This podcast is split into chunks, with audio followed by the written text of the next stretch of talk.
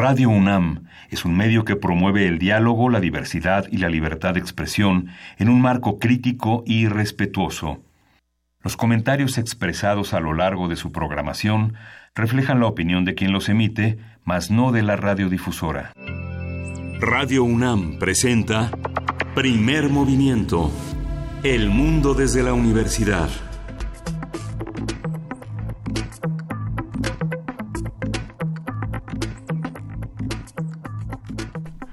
Buenos días, hoy es miércoles 29 de agosto y son las 7.06 de la mañana y ya estamos en la cabina de Radio UNAM en primer movimiento, Juan Inés de. Buenos días. Eh, buenos días. Eh, con, amanecemos con la noticia de que eh, la bancada, la, la, legislatura que acaba de, de, dejar el Congreso de la Unión cambió a este país y son puras maravillas según según Cordero. Así es que bueno, pues estamos estamos todos muy bien, fíjate.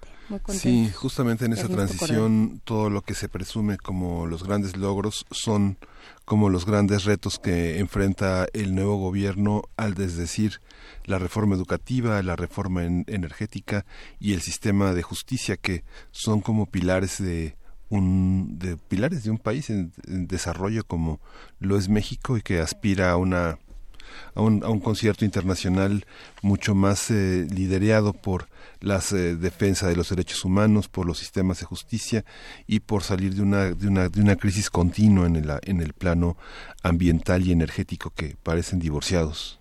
Y no deberían de estarlo, digamos, habrá que ponernos de acuerdo en, en plena negociación frenética de, de aquello que sea que era el TLC y ahora quién sabe cómo se llame eh, y de la incorporación o no de Canadá, pues no hay que perder de vista nuestra necesidad de, de concitar una idea de justicia con esa de, desarrollo que no sé de qué se trate, pero francamente nos pone a todos muy mal. Entonces, bueno, pues eh, yo recomendaría la conversación con, del día de ayer con Álvaro Arreola sobre para qué sirve el poder legislativo. Hablamos sobre plurinominales, pero en, concreto, hablamos a partir de las nueve de la mañana, por ahí, hablamos sobre de qué se trata el Poder Legislativo y por qué nos importa, porque eh, decía eh, Álvaro Arreola, bueno, está el Poder Judicial, está el Poder Ejecutivo, pero donde realmente se tendría que pensar el país, se tendría que, eh, que conformar el país y el lugar hacia el cual queremos ir, el rumbo hacia el cual queremos ir, pues es a través del poder legislativo y bueno, pues se, se instauran en estas en estos días las nuevas cámaras, los nuevos congresos, habrá que ver cómo cómo se ponen las cosas, Miguel Ángel. Sí, justamente y justamente ayer tuvimos también una un, eh, una información muy abundante con Luis Fonserrada sobre el tema de, Trump. Eh, lo tratamos ampliamente sobre la reanudación del, del acuerdo de libre comercio, pero justamente ayer volvió la carga Donald Trump con sí, el muro se pagará muy fácilmente, lo pagará México, en último término lo pagará México, no quita el dedo de renglón y bueno, será una de las de las tareas con las que tendrá que enfrentarse el nuevo gobierno. Pues qué alegría este, pues el nuevo gobierno y todos, porque pues todos de alguna manera formamos parte del Estado y de la ente política, de toda la, población política de este país. Buenos días a todos, ya estamos aquí, como habrán, como se habrán dado cuenta, entramos este, un poquito acelerados. Eh, aquí en primer movimiento, Luisa Iglesias, el día de hoy creo que tropezó, cayó. Cayó sus tobillos. Sí, creo que tiene un esguince, pero ya regresará el día de mañana. Le mandamos un gran abrazo, Luisita, cuídate este, está sosiega. Por lo pronto, nosotros el día de hoy vamos a hablar sobre los bajos fondos, historia de un imaginario. Vamos a platicar con Dominique Califa, él es profesor en la Universidad de la Sorbona, profesor invitado en universidades del Reino Unido, Brasil y México, y vamos a hablar justamente de este, de un libro que se presenta el día de hoy, en, no, el día de mañana en el Instituto Moral, al rato damos toda la información, pero que justamente habla sobre por qué de pronto pensamos en este en esta idea de en este imaginario de los bajos fondos y le damos toda una connotación moral social y política. Lo vamos a platicar en un ratito. Sí vamos a tener eh, como todos los miércoles esta nueva sección que se llama fonografías de bolsillo en este relato tan eh, tan fluido, tan ameno a cargo de Pavel Granados. Vamos a hablar justamente de algo que él ha anunciado, Dora Luz, la novia del pato Donald. ¿Qué, qué, qué significa esto? Vamos a hablar con este escritor y coordinador del catálogo de música popular mexicana de la Fonoteca Nacional. En nuestra nota nacional, los adultos mayores en México, cómo los vemos, cómo los tratamos y em, en qué podemos mejorar, en qué nos estamos equivocando, lo vamos a platicar con el doctor Mario Ulises Pérez Cepeda, investigador en ciencias médicas del Instituto Nacional de Geriatría, miembro del Sistema Nacional de Investigadores. En la nota internacional tenemos los primeros ministros de Australia. esta nota internacional es el análisis de la doctora María Cristina Rosas. Ella es profesora e investigadora en la Facultad de Ciencias Políticas y Sociales de la UNAM. Eh, nuestra, la poesía necesaria te toca a ti. Ahora sí me toca a mí. Ahora Teníamos confusión ayer. Vamos a ver, ¿qué, qué, ¿cómo qué? ¿Cómo de cómo andas? Pues fíjate que Odeta Alonso va a presentar en estos días un poemario y, reúne varias, varias, eh, varias poesías que ha ido publicando y algunas inéditas y tengo una de Odeta Alonso. Odeta Alonso es cubana, ¿no? Es cubana. Es una poeta cubana que además ha hecho un trabajo importante por reunir eh, trabajo, eh, poesía de mujeres. Ah, hemos platicado con ella varias veces en la Feria de Minería, a ver, a ver qué tal.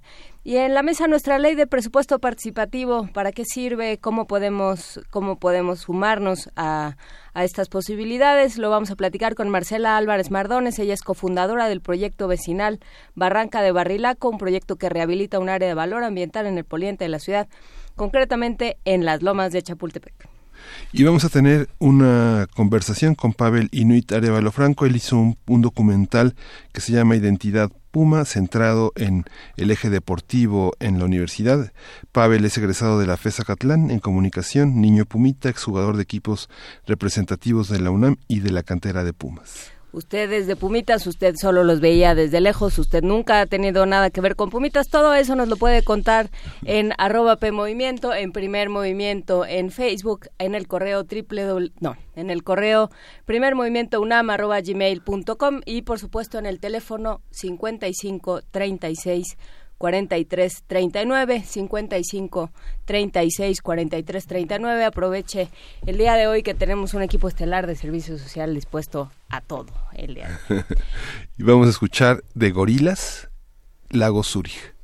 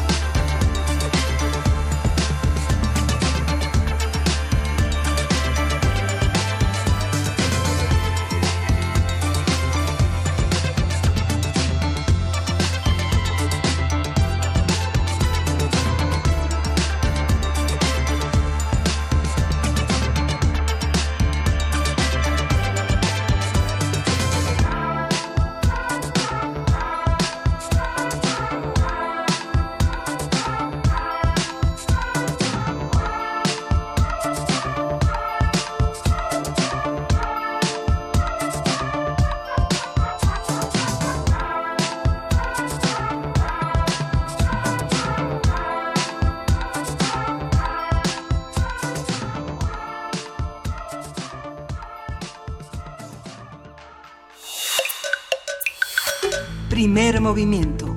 Hacemos comunidad. Miércoles de lectura.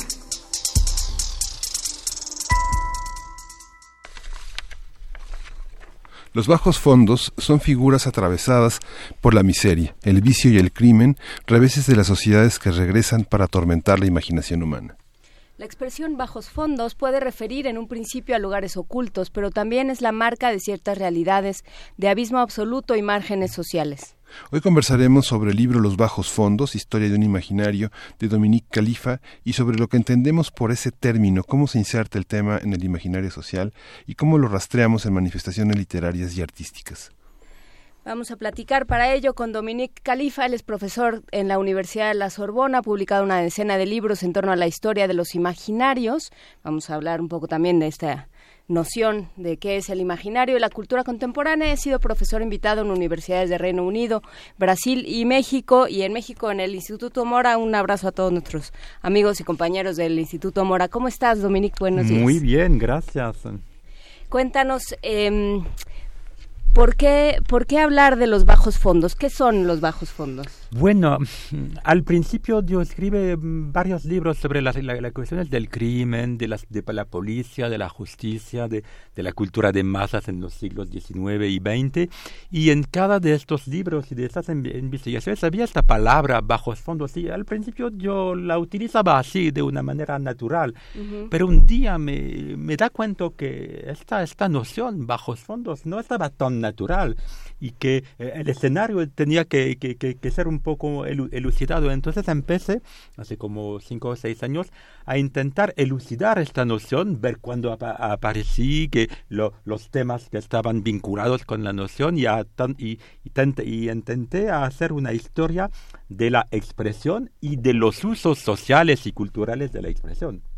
¿Para qué sirve la expresión? ¿Para qué se usa? Bueno, eh, la primera cosa hay que decir es que esta cosa es un poco raro, pero viene, de Francia. La expresión primera es por eso que empecé con esta, eh, es una expresión francesa, pero del, del, como vamos a decir, de los años 1835, 40, pero la cosa rara es, no, eh, no es que la expresión es francesa, es que esta expresión fue traducida de repente en casi todos los idiomas del mundo occidental. En español con bajos fondos, en italiano con basifondi o sotomundo, también en inglés que tiene aproximadamente en los mismos tiempos la, la, palabra underworld, que tiene exactamente en este tiempo la misma en alemán. Entonces, entonces la cosa muy rara es que es de, es de entender por qué las sociedades del mundo occidental, eh, Europa, pero también Estados Unidos y América del Sur, tenían como la, la, la, necesidad de crear una expresión nueva para describir que para describir cosas muy muy, clásicas. Miseria todavía hemos conocido desfortunadamente miseria crimen vicio inmoralidad lo, lo, lo, los barrios negros de pero por qué en el siglo XIX la necesidad de un término nuevo. Eso fue el, punto de partida de mi, de mi interrogación, entender por qué una sociedad sentaba la necesidad de, de, de inventar una, una expresión eh, para, para contar cosas que finalmente son de nuestra historia. Es una Francia que se organiza después del, del, medioevo, prácticamente, no sé, pienso en los trabajos de Lancorban, del perfume o el miasma, todo este todo este trabajo que se hizo. exactamente en la, eh, en, la, en la misma perspectiva, eh, la, la de, del, de Corban, del miasma y de, sobre los olores, los olores estaba vinculado con la, la, la la, la, relación muy fuerte que hay entre sencillos y sociedad. Y, y, esta pero la literatura es, es, fundamental también en esta cosa de los bajos fondos, porque los primeros usos son usos literarios de, de, novelistas. Por ejemplo, la picaresca en, en, la literatura española. Claro. La figura del pícaro, el lazarillo de Tormes. Claro. El Rinconete y Cortadillo, pensando en Cervantes. Eso es muy importante. Lo que pasa con esta noción de bajos fondos, que, que surgió como en los 40, es que es de, un, de un lado es, un, es un concepto nuevo, pero es un concepto nuevo que, que, que, sintetice miles y miles de nociones completamente antiguas. Hay lo que tú dices sobre la, eh, el picaresco español, hay también toda la idea, que es una idea de la Edad Media, de los siglos XII, del, del pobre malo, ¿ah? que, que, fue una aparición en, en, la teología católica en el siglo XII, mitad, mitad del siglo XII, porque antes todos los pobres estaban buenos y de repente hemos tenido en, en Europa pobres malos. Pero también hay muchas cosas más antiguas. Eh, tenemos que pensar que la, todas estas cosas de bajos fondos son un imaginario urbano. No hay, hay, hay, hay, crimen, hay todas cosas horror, espantosas en el campo, pero nunca se hablan de bajos fondos para el campo. Es, una realidad, es un imaginario urbano. Y evidentemente eh, esta noción urbana tiene mucho que ver con la tradición de la, de la ciudad mala que viene de, de la Biblia y de la, y de la concepción eh, eh, antigua de, de, Babilonia, de Sodoma, de Gomorra. De la, la, no tenemos que olvidar que la noción de la, de la ciudad fue creada por Caín, el hermano de Abel, para esconderse. Eso, sí, Caín. Caín, Caín inventó la ciudad. Sí, es lo para que esconderse después del, del asesino de su hermano. Del asesinato de su hermano, sí. A ver, es que esto es muy interesante. Los bajos fondos primero se definen entonces pensando, porque empieza ese libro diciendo es que es muy difícil definirlo. Sí, claro, sabemos todos lo que la, los barrios malos, el crimen, la, miseria atroz, eh, el, mal olor, todo la prostitución, los cuerpos. Pero después, una vez que hemos dicho eso, ¿qué pasa? Y, y sobre todo la, la noción de bajos fondos, supongo que hay un vínculo entre todas, entre, entre todas estas personas, un, un, un, un un, una, un tipo de, de, vínculo secreto, oculto, que va a, a, vincular todos la... Y eso es, una, es un fantasma completo, de pensar que los locos, los enfermos, los viejos, los mendigos, los, los tienen un, tienen un, forman una como un, tipo de, de contrasociedad, que tienen su organización, que tienen su, su idioma, que tienen eso realmente es la, formación del imaginario. Si estas cosas existen a veces, existen en cosas creadas por el Estado, digo en cárceles o, o en cosas Orfanatos. Sí, pero naturalmente no hay ningún vínculo entre, lo, entre lo, todas estas figuras del, del, del mal hecho. Es que es, es muy curioso porque desde el punto de vista de los novelistas es fascinante. Sí, y desde el punto de vista, por ejemplo, del siglo XIX y de estos novelistas que pintaban la realidad o que tenían este como este llamado a pintar la realidad, les ayuda a contrastar. Pienso en el principio de Oliver Twist, donde dice Dickens, qué bueno que hay pobres, porque si no, ¿cómo haríamos filantropía? Los buenos, ricos. Molière, también. Sí, lo, lo, que tú dices es, es del tema de los usos de esta noción de, de, bajos fondos, que es una, una, una noción con un uso muy sutil, es muy complicado porque por parte hay esta cosa, una fascinación y, y yo soy bien consciente que si ahora publico un libro sobre los bajos fondos, voy a utilizar en un, en un sentido esta fascinación que siempre eh, permanece con nosotros y, y, que es mucho más fácil de publicar un libro sobre los bajos fondos que de publicar un libro sobre las listas de los precios de, del petróleo en el siglo XIX. Pero, pero no hay, hay esta fascinación que es muy importante para la, para la, la, novela y, y, y, quizás más para los periódicos, porque notas rojas y, todo, y todos esos reportajes, reportajes que tenemos sobre lo, lo, los lugares malos, uh, Jack the Ripper o, o, la, la, boca en, Buenos Aires.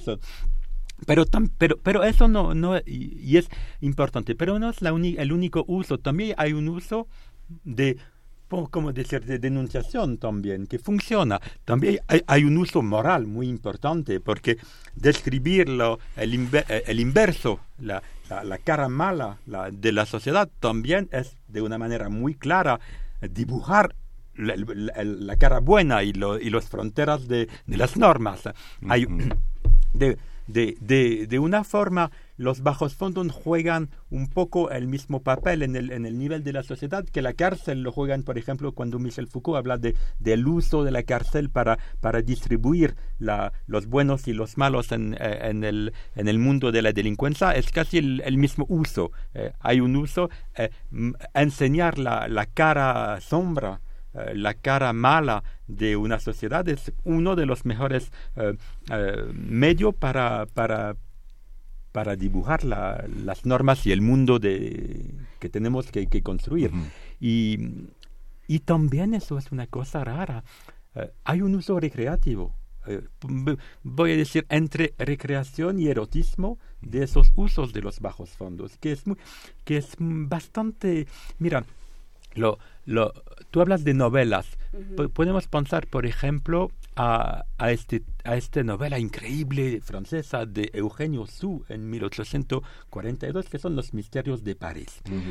Lo que pasa es, no me interesa tanto a los Misterios de París, que, tiene un éxito increíble, pero eso no es el, el, el punto del asunto, pero al, a, a, este hecho que en los 10 años que siguen la publicación en Francia de los Misterios de París, hemos conocido misterios de Londres, misterios de Madrid, misterios de México, misterios de Nueva York, misterios de Chicago, como cientos de, de, novelas imitando la de su, porque eso es el momento donde, donde empieza en el mundo occidental el, gran desarrollo de la cultura de masa, es decir, miles y miles y miles de, copi, de copias del libro publicado en la, en la edición, pero también en los periódicos, y que desde, desde este momento el uso recreativo eh, de, este tema de los bajos fondos, que son temas horribles, para la consumación cultural, para el consumo, cultural, para el consumo cultural en, nuestra sociedad. Es increíble. Y sigue ahora más con las películas o las series que,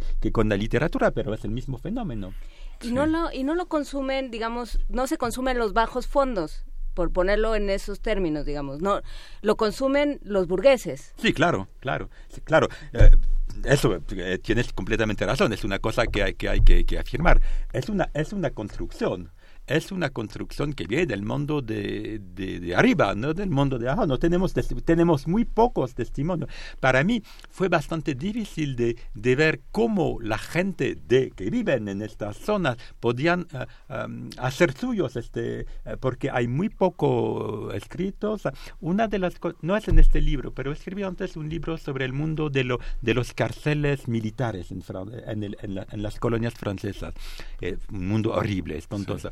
Pero lo más interesante, y eso es, es una cosa muy clara del mundo de los bajos fondos, son los tatus. Los tatuajes. Los tatuajes. Que la, la, la, la forma la más, la, la, más interesante y la más propia de, de este mundo a escribir fue de escribir en su cuerpo. En su cuerpo. Esa es una cosa rara y, y, que tiene sentido. Sí. Dominique, hay, hay una cosa que me parece interesante, esa, esta cuestión, no sé, recuerdo esta cuestión de la historia de las catedrales de Walter Percy, decía dónde deben estar las catedrales, pues donde están los miserables, ¿no? Y esta parte de la religión que comentabas, eh, hablabas del siglo XII y recuerdo que en el siglo XII ya está el legado de San Luis, esta gran biografía que hizo Jacques Legoff sobre San Luis que muestra cómo hay unas corrientes religiosas de redención de la de la pobreza. ¿Cómo cómo funciona? ¿Cómo funcionó, digamos, en una historia que Legoff hizo de adelante para atrás esta esta religiosidad en Francia donde evidentemente es un país donde las órdenes religiosas están tan contrapunteadas en el, en el sentido de la pobreza del origen del mal y de su redención. Gracias, porque es, un asunto muy interesante.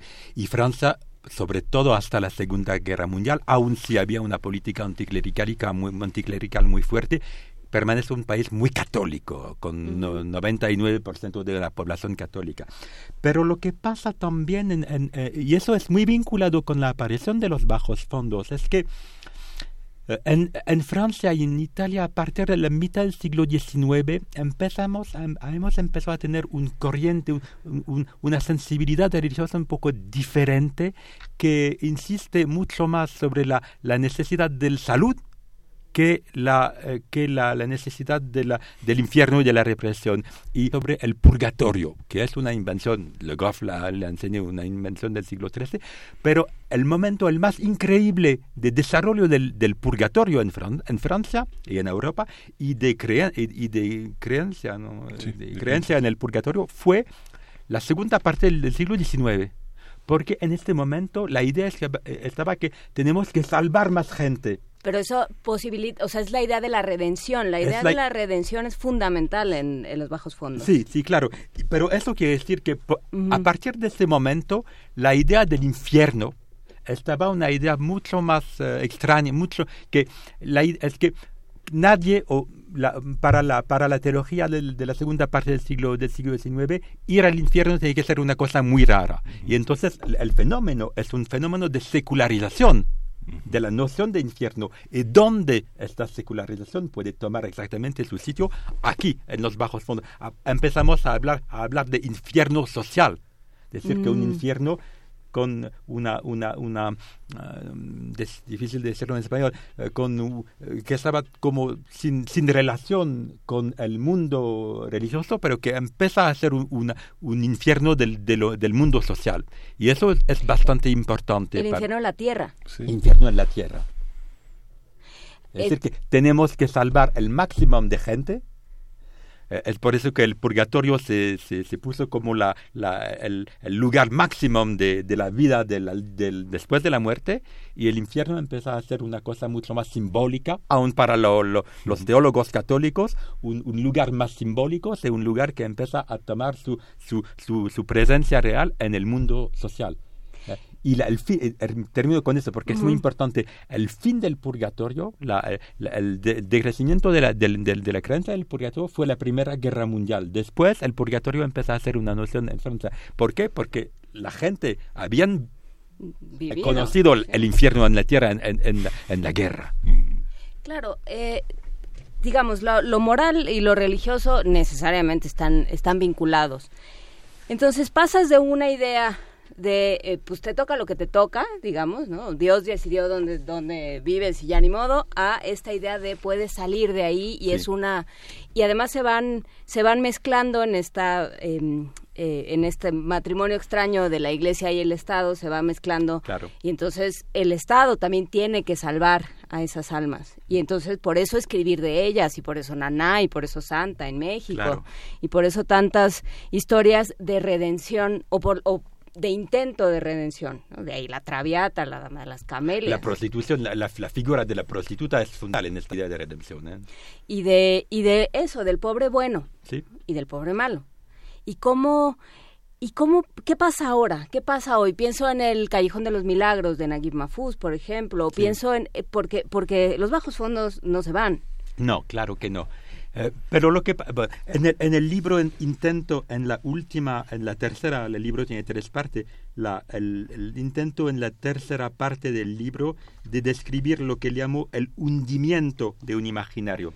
Eso es decir que las cosas se permanecen de una manera evidente, pero el, el vínculo fuerte que eh, tenía que hacer, que, quería el deseo de asociar en el mismo mundo, en el mismo inframundo, los pobres, los criminales, las prostitutas, los locos, eso ¿eh?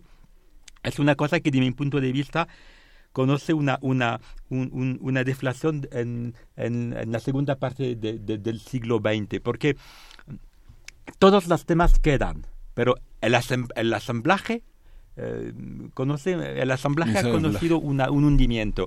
¿Por qué?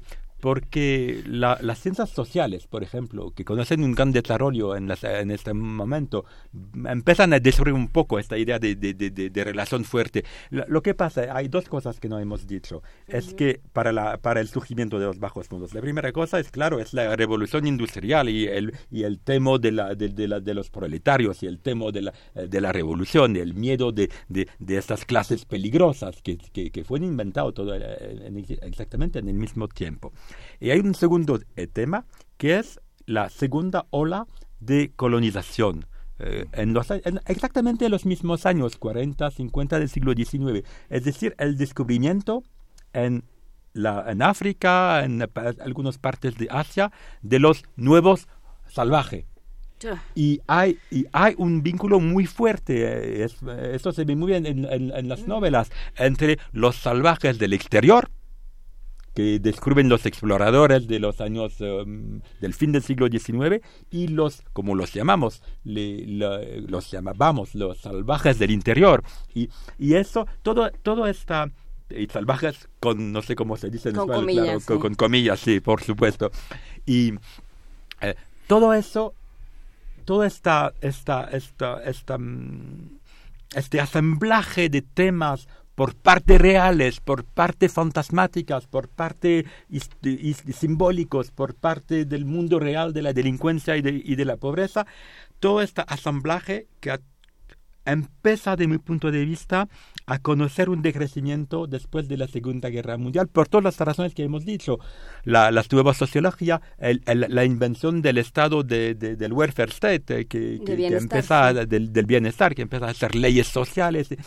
Pero lo que pasa es que los temas permanecen así, alrededor de nosotros, el y puede volver. Por ejemplo, hemos conocido en Inglaterra, en los años de Thatcher, en los años 1980, muchos mm, políticos y sociólogos que, han inventado una nueva noción que no estaba antes, que estaba la, la, la, la, la noción de em, clases, em, no sé cómo, no me acuerdo exactamente de, pero una, una nueva expresión para ser exactamente la misma cosa. Es decir, que de mi punto de vista, el asamblaje que, que, surgió en, la primera mitad del siglo XIX no está exactamente el nuestro, pero todos los motivos, todos los temas, todos quedan, permanecen alrededor de nosotros y en algunos contextos políticos, sociales, culturales, pueden reasamblar de nuevo. Eso es un tipo de amenaza. El discurso para que se utiliza, por ejemplo, para hablar de las favelas en Brasil, para hablar de,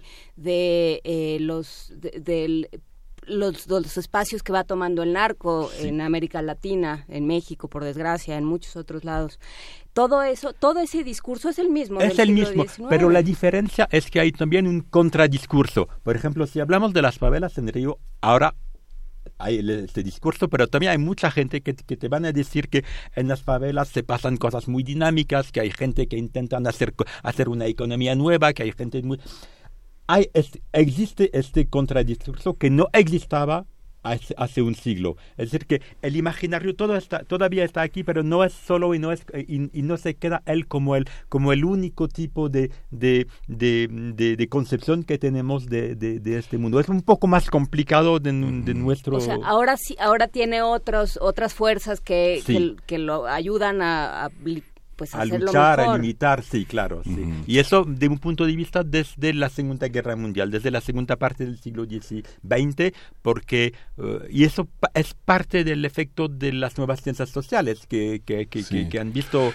Justo te iba a preguntar eso, Dominique. ¿Qué hace un, un, un, eh, sociólogo de las instituciones en un lugar de historiadores? Digamos, pienso en, en usos de la, en las, en las grandes obras que parecen de sociología, pero y están también en el terreno de la filosofía, como la historia de la locura en la época clásica de Michel Foucault o la historia de la locura de Roger Chartier. Hay todo, toda una serie, o la, la, la, este, la colonización del imaginario de... de... Eh, se fue este... Um. No. Eh, pero, pero bueno, hay, hay ¿cómo, cómo Hay una ¿Cómo, cómo, convive un sociólogo uh, de, las, de, un poco de la historia en un lugar de historiadores? ¿Cómo se inscribe esta, este enfoque, este nuevo libro, esta novedad ya del siglo XXI frente a la historiografía que se ha hecho desde el punto de vista de lo penal, desde el punto de vista de la economía. Sí, bueno, este, la, pregunta es también de hacer más precio sobre la noción de historia del imaginario, de, de una forma.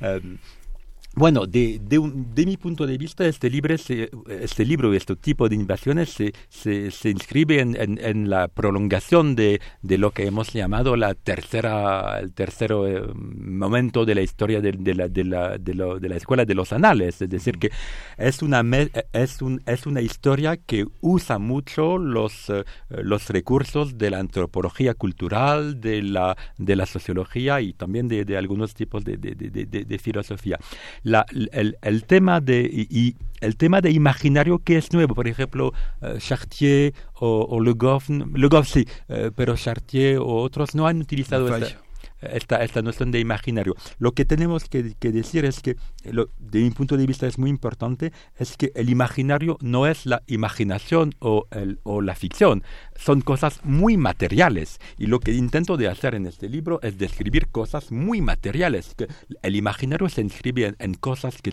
que se puede cuantificar, que se puede, que se puede analizar, donde la, que la distribución, la circulación se puede analizar de una manera muy, muy positiva. De, eh, es decir, que es una historia material de la, de la producción imprimada, em, eh, de canciones, de películas, de imágenes, que, que realmente tiene una base muy, muy material.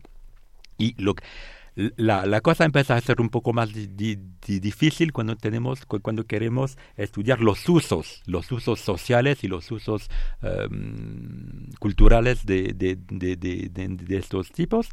Pero pero la, la idea es que para mí la noción de imaginario y de imaginario social es mucho más interesante que, por ejemplo, la, la noción de mentalidad, que fue la vieja, porque eh, en este tipo de imaginario podemos utilizar cualquier tipo de fuente. Es que todo, todo lo que queda del pasado, desde lo más ilegítimo hasta el más legítimo, viene juntos eh, y se transforman en fuentes muy, muy, eh, muy útiles para, para, para la, la historia.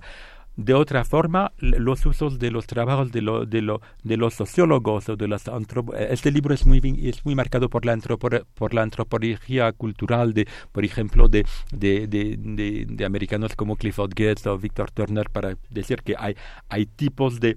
La, el, lo, que, lo que utilizo mucho de la, de la antropología cultural es la idea de, de escenarios, de, de scriptos, de historia, de, de la, lo, el, punto, el asunto fundamental con el imaginario es que el imaginario utiliza motivos, motivos simbólicos, motivos culturales para contar historias. Es por eso que la, que la parte 2 del libro intenta eh, describir cuatro escenarios, cuatro historias, cuatro, eh, ficciones, pero, pero ficciones sociales. Pues será, eh, será interesante seguir con esta conversación. Lo pueden hacer mañana de 6 a 8 de la noche. Uh, se va a presentar este libro. Van a estar Elisa Speckman, Claudia Canales, que eh, ya platicábamos, ha estudiado mucho historia del periodismo. Claudia Canales, que también se ha dedicado de distintas maneras desde la historia y desde la literatura al, a los bajos fondos. Vicente Quirarte, el gran eh, narrador y y cronista Vicente Quirarte y por supuesto va a estar eh, Dominique Califa con, con todos ustedes el jueves 30 de agosto a las 6 de la tarde en la sala de lectura de la Biblioteca Ernesto de la Torre Villar en la sede Poussin del Instituto Mora, ahí cerca del Parque Hundido. Muchísimas gracias, Dominique, y bueno, pues muchas gracias, por venir a platicar. ustedes, sí. vamos, vamos, vamos con música. Vamos a escuchar de Franz Ferdinand Outsiders.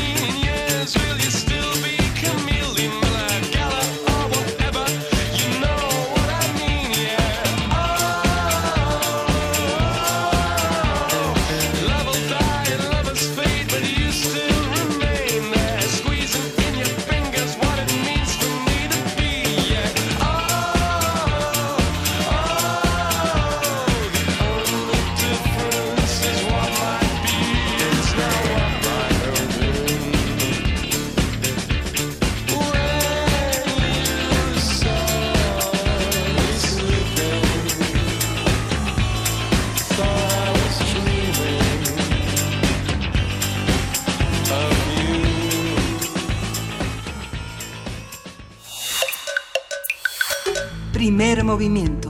Hacemos comunidad.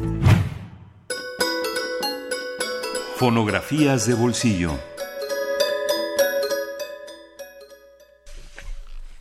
Ándale, ándale, Santo. ¿Cómo estás, Hola, muy bien. Estamos aquí hablando de Historia de las Ideas. ¿Cómo estás? ¿Qué nos traes? El Pato pues, Donald. El Pato Donald. Bueno, Miguel Ángel, ¿cómo estás? Hola, Pues aquí trayendo una rareza discográfica.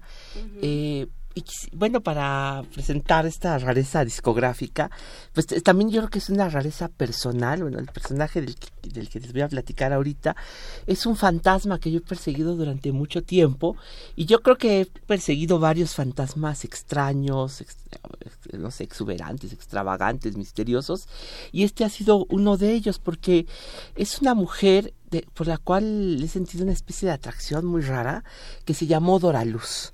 Y ya saben ustedes que allá en los años 30, 40, en los, los nombres artísticos de las los nombres artísticos de los artist, de los cantantes podían encubrir otro nombre. Entonces yo, no, yo nunca he sabido si Doraluz es o no un nombre real, era un nombre artístico. ¿Quién era esta mujer que allá por 1943 más o menos fue a hacer casting a Disneylandia para participar en una película. Ella, Dora Luz, había, yo sabía que era de Chihuahua. Sabía que originalmente había grabado discos hacia 1938, 1937. La había visto yo en alguna que otra publicidad de la radio de entonces, de los teatros, pero no sabía mucho más allá. Resulta que Dora Luz, bueno, lo poco que me habían contado de ella es que había sido novia de un famoso compositor, de Gonzalo Curiel. Mm. Y Gonzalo Curiel eligió, bueno, además quiero decirles que Dora Luz tiene una voz muy bella, tiene una voz, para mí casi hipnótica, ¿no? Eh, una voz muy grave, eh, un poquito ronca, eh, sabía decir muy bien los boleros de Gonzalo Curiel y Gonzalo Curiel se la llevó de una, a una gira que iba hacia el norte del país. Entonces fueron visitando varias plazas y cuando llegaron allá, Gonzalo Curiel, que a mí sus amigos me han dicho que era, dicen, imagínate, lo que se cuenta de Agustín Lara era real en Gonzalo Curiel. Quiere decir que él se decía qué galán era Agustín Lara, pero el que se ligaba a todas era Gonzalo Curiel. Pues llegando por allá por, eh, por la frontera con los Estados Unidos hacia California, Gonzalo Curiel se enamoró de otra cantante y dejó la gira con Dora Luz, contrató a otra cantante que se llamaba Adelina García, lo que causó el coraje de esta cantante. Bueno, pasaron varios, un poco, algunos años y Dora Luz fue a hacer casting a Disney y le eligieron para participar en una película que todos han visto, todos hemos visto, que se llama Los Tres Caballeros. Y en Los Tres Caballeros, bueno, es una película muy interesante porque es la Segunda Guerra Mundial y los Estados Unidos comenzaron a practicar con, con América Latina la política del buen vecino. Es decir, tenían que conquistar el alma de los latinoamericanos porque entre las preferencias de los latinoamericanos estaban los alemanes los mexicanos, eh, eh, he platicado con historiadores de entonces que me dicen, mirad de cuenta que los mexicanos, para ellos la guerra mundial estaba tan lejana, era como irle a un equipo de fútbol o a otro. Entonces decían, pues los nazis y, Pregúntale a Vasconcelos. Y alemán, imagina. Pues sí, por ejemplo, él, sí, por ejemplo, era público para los tres caballeros, para el pato Donald, para que lo convencieran de abandonar las ideas ah, de estaba, los... estaba hecho para Vasconcelos, ¿no? Pues bueno, en parte, ¿no? Que viera el pato Donald. Sí, se trataba de la causa de los aliados. Entonces el pato Donald visitaba América Latina y venía aquí a ver a Pancho Pistolas, que era un gallo, o a Pepe Cariaca, que era el perico de Sudamérica, y viajaban, y pues era un viaje muy pintoresco por un México, por una, la verdad por una Ciudad de México muy bella, porque se ve unas tomas de la Ciudad de México, unas tomas de Acapulco, y el pato Donald fascinado con las muchachas latinoamericanas. De pronto en la noche, hagan de cuenta ustedes que se abre en el cielo de México las estrellas, se abre el cielo y se van abriendo como por orden de tamaños las estrellas, sus luces, y una de esas estrellas es el rostro de Dora Luz. Así que el pato Donald se enamora de Dora Luz quien le canta la canción Solamente una vez de Agustín Lara en inglés. Bueno, pues ese paso por el cine cautivó a muchos, al Pato Donald, tanto que las amigas de Doraluz me decían, ¿sabes? Doraluz empezó a sentir, bueno, se le subió terriblemente, la anunciaban en todos lados como la novia del Pato Donald. Pues resulta que por esos días llegó a Disney Salvador Dalí. Y mm. Salvador Dalí eh, bueno, es un poquito confuso. Cada quien tiene una versión distinta, pero parece ser que Salvador Dalí, por alguna razón, entró en contacto con una grabación de que hizo Dora Luz para la Disney. Quizá yo me imagino que pudo haber sido la grabación con la que le hicieron el casting para ver si que pasaba su voz en el cine o no. Y escuchó una canción que se llama Destino. Bueno, Salvador Dalí quedó fascinado con la voz de Dora Luz, con la idea de la canción de destino en tiempos de la Segunda Guerra Mundial, y dijo, ¿por qué no hacemos una película? Y empezó a dibujar cómo sería una película con la voz de Dora Luz, y se imaginó el amor de una bailarina con un beisbolista. Cuando se enamoran, el amor empieza a ser, ellos son como inmortales, digamos, y el amor hace que les salgan grietas y de las grietas salen hormigas, y las hormigas son el tiempo que te va trabajando y te va envejeciendo. Entonces él empezó a dibujar y dibujar y dibujar y finalmente pues se quedaron los dibujos ahí en la Disney, pasó el tiempo y nadie les hizo caso. A finales de los años 90, los estudios Disney descubrieron que existían los dibujos de Salvador Dalí, la canción de Dora Luz, y la idea de hacer una película y la hicieron. En la exposición de París de, que se hizo para, para Disney, se estrenó finalmente en 2003-2004 el corto Destino de Salvador Dalí con voz de Dora Luz. Bueno, pues la Disney no tiene la menor idea de quién era Dora Luz, pusieron ahí Dora Luz. Yo nuevamente empecé a pensar, ¿quién dónde, ¿dónde estará Dora Luz? Sé que nació en 1917, sé que era de Chihuahua. Yo le había preguntado a mucha gente. ¿Cómo viste con ella por primera vez? ¿Por Gonzalo Curiel? No, pues porque coleccionaba discos y me encontré con el disco. Y entonces empecé a buscar y buscar. Hace unos días una hija de una compositora, María Alma, su hija también se llama María Alma, me dijo, fíjate que Dora Luz fue mi madrina de bautizo. Déjame buscar y buscó su acta de bautismo y dice, mira, se llamaba Dora Luz Yáñez. Yo en mi programa de radio que tengo los domingos he, he, preguntado, preguntado. Un día me habló un señor, me dijo, es mi prima. Me dio un teléfono y el teléfono no existe. Así que otra vez me quedé en el limbo. Eh, bueno, yo creo que Salvador Dalí yo estuvimos muy, hemos estado muy interesados en dar con Dora Luz y por más que he preguntado, nadie me ha dicho. Este, hace unos días casualmente me hablaron de Disney para decirme, ¿y tú sabes algo? No sabemos nada, nosotros tampoco. Hay que buscar a Dora Luz. Bueno, pues la cosa es que en algún momento de los años 40, nadie, no, de los años, años 40, nadie volvió a saber de ella. Mi amiga María Alma me dijo, Dora Luz me habló en los años 50 para saber cómo estaba yo, porque fue mi madrina. Platicamos y ya, nunca más, se fue y nunca más la volví a ver. O sea que en los años 50 es la última referencia que yo tengo de Dora Luz. Sé que, pues no sé, se perdió en algún momento, que dejó de cantar. Es una voz para mí misteriosísima, una voz hipnótica. Les traje una muestra porque sí grabó bastante, hay bastantes discos de ella fíjate, pues unos 30 discos allá por 1939 al 45 más o menos.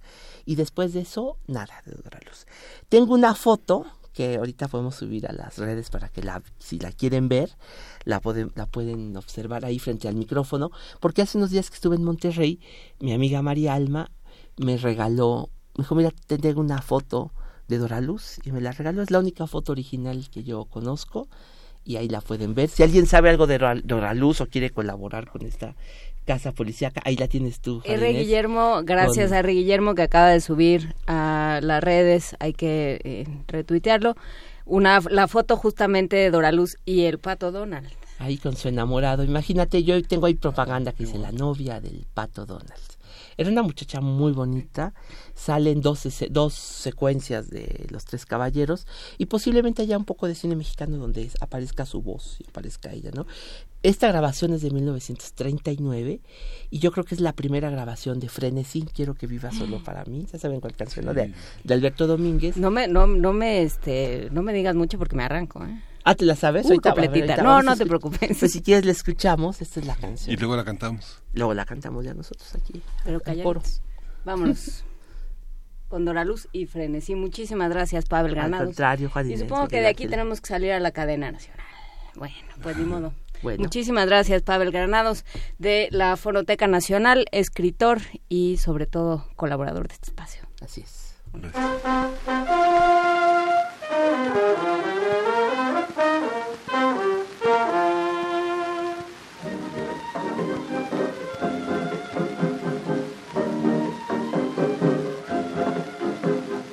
Bésame tú a mí, bésame igual que mi boca te besó. Dame el frenesí que mi locura te dio. ¿Quién si no fui yo pudo enseñarte el camino del amor? Muerta mi altivez cuando mi orgullo rodó a tus pies Quiero que vivas solo para mí y que tú vayas a donde yo voy para que mi alma sea lo más de ti. Bésame con frenesí, dame la luz que tiene tu mirar y la ansiedad que entre tus labios y esta locura de vivir y amar es más que amor frenesí. Hay en el beso que te di, alma, piedad, corazón, necesitas tu sentir, lo mismo que siento yo. Dame la luz que tiene tu mirar y la ansiedad que entre tus labios y esta locura de vivir y amar, es más que amor frenesí.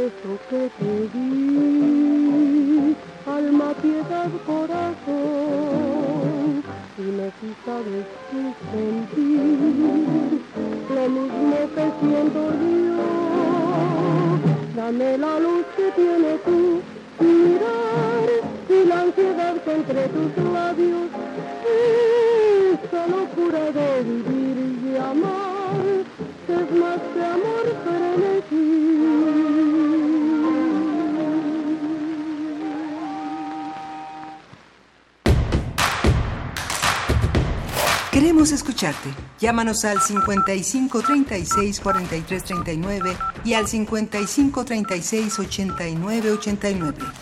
Primer movimiento. Hacemos comunidad.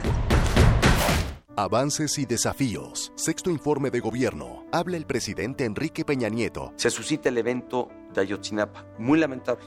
La desaparición de 43 jóvenes. Un 26 de septiembre del 2014. La PGR atrajo lo que era un tema del orden local en el estado de Guerrero para ver qué había ocurrido con los jóvenes que estaban desaparecidos. De ahí vino una investigación profunda y amplia, y más cuando evidentemente se generó un eco ante la demanda muy sentida y justa de los padres de familia por saber qué había pasado con sus hijos. La investigación ahí está, evidentemente ante la negativa y el rechazo de los padres de familia por aceptar los alcances de la investigación realizada por la Procuraduría General de la República, en donde había evidencias claras y contundentes de que muy lamentablemente los 43 jóvenes habían sido incinerados por un grupo delincuencial que operaba en el estado de Guerrero. Fue necesario incluso abrir la investigación a una comisión interamericana de derechos humanos para que integrantes de esta comisión pudiera conocer la investigación que había realizado la Procuraduría. En lo personal y con el dolor que causa y con lo que significa la pena para los padres de familia, yo estoy en la convicción que lamentablemente pasó justamente lo que la investigación arrojó. Sé que lamentablemente la pérdida de un hijo no hay forma de repararla. Son hechos que nunca más se deben repetir en nuestro país. Me quedo con la insatisfacción de aquello que no se logró atender suficientemente y será un gran reto para la próxima administración, es en el ámbito de la seguridad. No obstante que en los primeros años de esta administración vi una reducción notable y significativa en los índices de criminalidad, lamentablemente al cierre de este sexenio nuevamente hubo un repunte en los índices de criminalidad. No hemos alcanzado el objetivo de darle a los mexicanos paz y tranquilidad en cualquier parte de la geografía nacional. Sexto informe de gobierno. 2018. 100 años del fallecimiento de Guillaume Apollinaire. Al fin estás cansado de este mundo antiguo, pastora, o Torre Eiffel, el rebaño de los puentes bala esta mañana.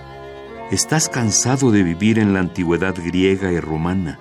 Aquí incluso los automóviles tienen un aire antiguo. Solo la religión sigue siendo completamente nueva. La religión sigue siendo sencilla como los hangares de Port Aviación. Fragmento del poema Zona, versión de Marco Antonio Campos. ¿Qué es el poema zona? El poema zona es un poema donde empieza a ocurrir lo que llamamos simultaneísmo, que es esta forma de que diversas voces ingresan en el discurso uh, del poema. Mario Bojorques, editor y poeta. Guillaume Apollinaire, 96.1 de FM. Radio UNAM, experiencia sonora. ¿Cómo distribuir los recursos del sector salud para que incluso los más pobres puedan acceder a ellos? El Programa Universitario de Bioética y Radio UNAM te invitan a la conferencia magistral La bioética y su relación con los servicios de salud, impartida por la doctora Paulette Dieterlen. Martes 4 de septiembre, de 12 a 14 horas, en el Auditorio Alfonso Caso, a un costado de la Torre 2 de Humanidades, Ciudad Universitaria. Más información en www.bioetica.unam.mx. Yo soy Carla y no me dejaron ser candidata de mi partido porque pensaron que era mejor tener a un candidato hombre. Soy Jimena, fui candidata a alcaldesa y no estoy conforme con el resultado de la elección. Yo soy Alfonso, presenté mi proyecto para la consulta de presupuesto participativo. Creo que cumplió con los requisitos y no fue considerado. En todos estos casos, el Tribunal Electoral de la Ciudad de México analiza, indica quién tiene la razón y protege sus derechos. Tribunal Electoral de la Ciudad de México. De principio a fin, justicia en tu elección. La Biblioteca de México se suma al homenaje por el centenario del natalicio del poeta Alichu Macero con la exposición Un despertar literario, Alichu Macero y Jorge González Durán en la revista Tierra Nueva, que muestra la labor literaria y editorial del autor Nayarita al lado de otros escritores como José Luis Martínez y Leopoldo Sea. La muestra Un despertar literario, Alichu Macero y Jorge González Durán en la revista Tierra Nueva se puede visitar en la Biblioteca de México. Más de 700 creadores en escena. Teatro de calle. Rock. Tecno. Ópera. Javier Camarena. Iracema Terrazas y Claudio Valdés Curi en Impulso, Música, Escena, Verano en la UNAM. Culturaunam.mx, diagonal, Impulso. Invita Cultura UNAM. Síguenos en redes sociales. Encuéntranos en Facebook como Primer Movimiento y en Twitter como arroba PMovimiento. Hagamos comunidad.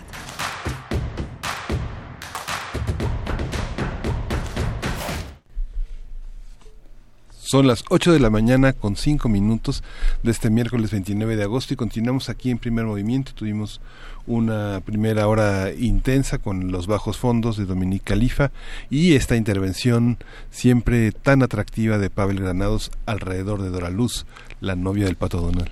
Y muchas gracias una vez más a, R. Guillermo que subió la foto de Dora Luz y el pato Donald. Si usted sabe más sobre este personaje, si usted tiene un audio perdido que quiera compartir con Pavel Granados, comuníquese con nosotros. O si nada más quiere comunicarse con nosotros, pues comuníquese con nosotros al 55 36 43 39 y por supuesto en Facebook en Primer Movimiento y en Twitter en arroba P Movimiento. Y vamos a nuestra nota nacional. Vamos. Primer movimiento.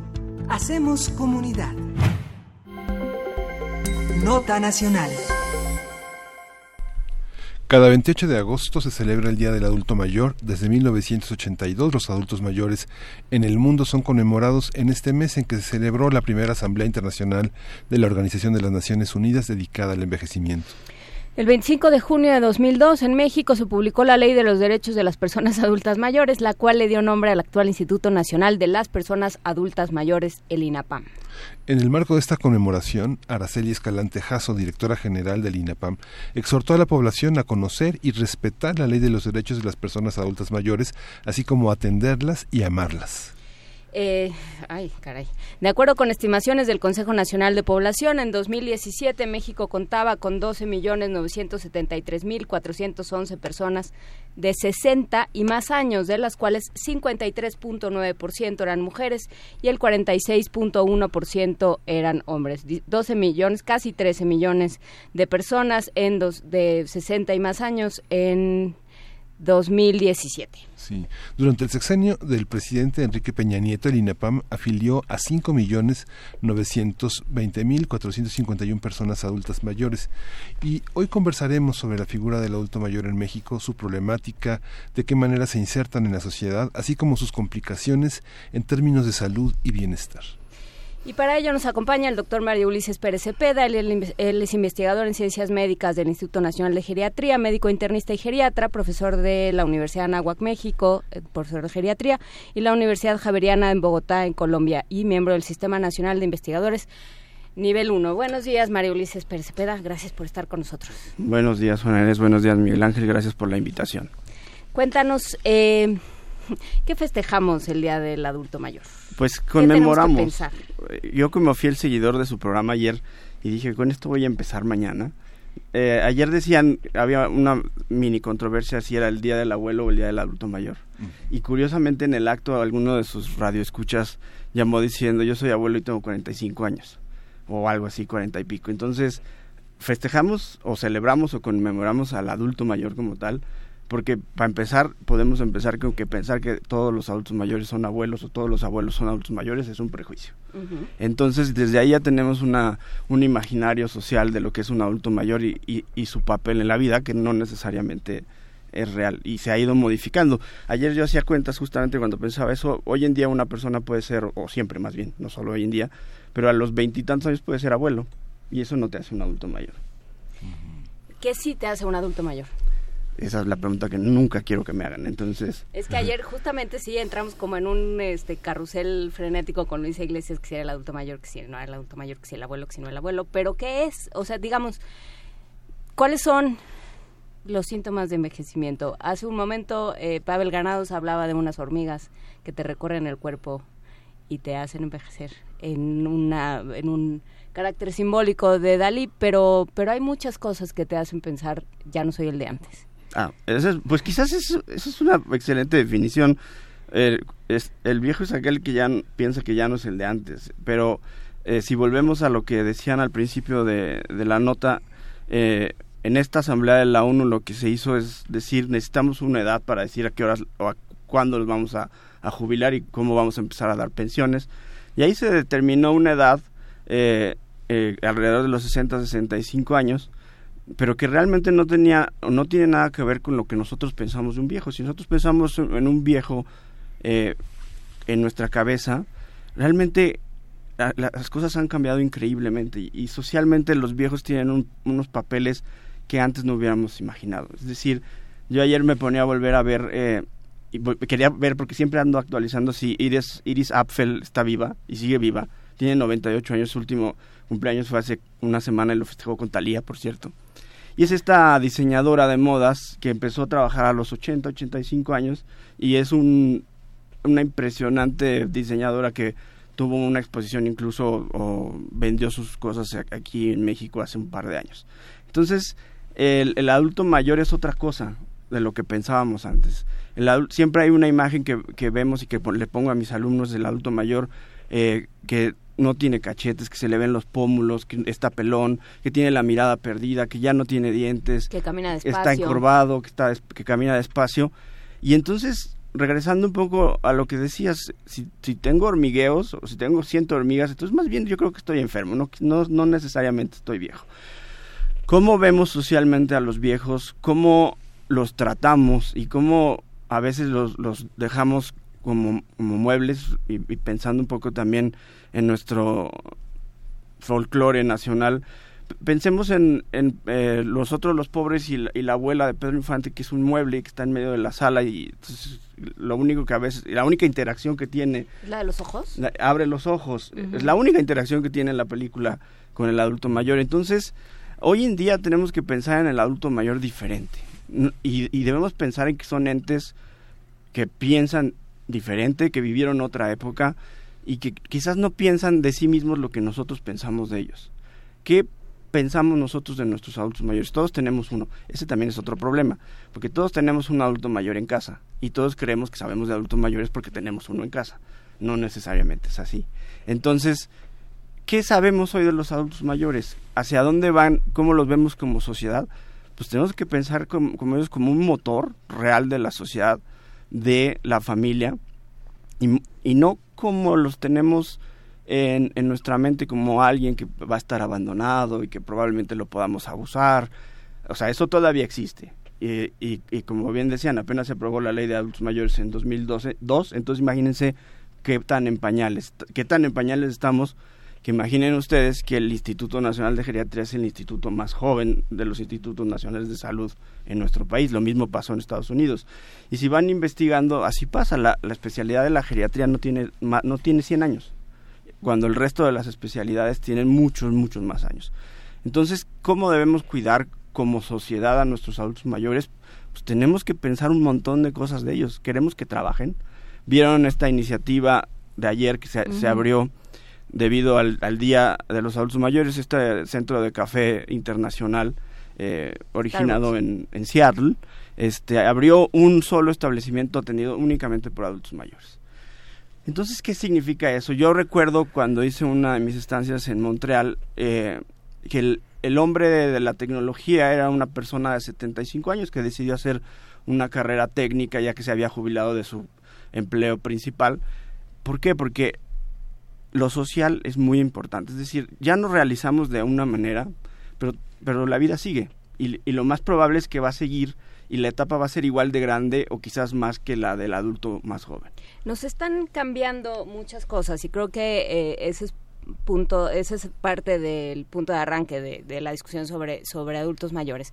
Nos, están, nos está cambiando la, la expectativa de vida cada vez eh, es mucho mayor que hace cuántos años. ¿Cuánto ha crecido la expectativa? Es horrible, ese es un dato de, de, miedo, porque solamente en los últimos 150 años, la esperanza de vida antes, antes de hace 150 años era alrededor de 30, 40 años. Se ha duplicado en los últimos 150 años. ahora vamos a vivir más o menos 80 eh, años. Madame Calmán, que es la que más ha vivido, 123, es la que el máximo registro que hemos tenido y nuestra esperanza de vida en México sigue siendo bajita, pero evidentemente se va modificando conforme vamos eh, ganando en términos de salud, en términos de este capital social y ventaja social. Y tenemos una cultura médica y una cultura, una política pública que no está alcanzando eso. Tenemos una cultura médica que está hecha para los jóvenes uh -huh. y tenemos una política que curiosamente está está muy adelante de, las, de, los eventos que pasan en salud, sobre todo en nuestro país.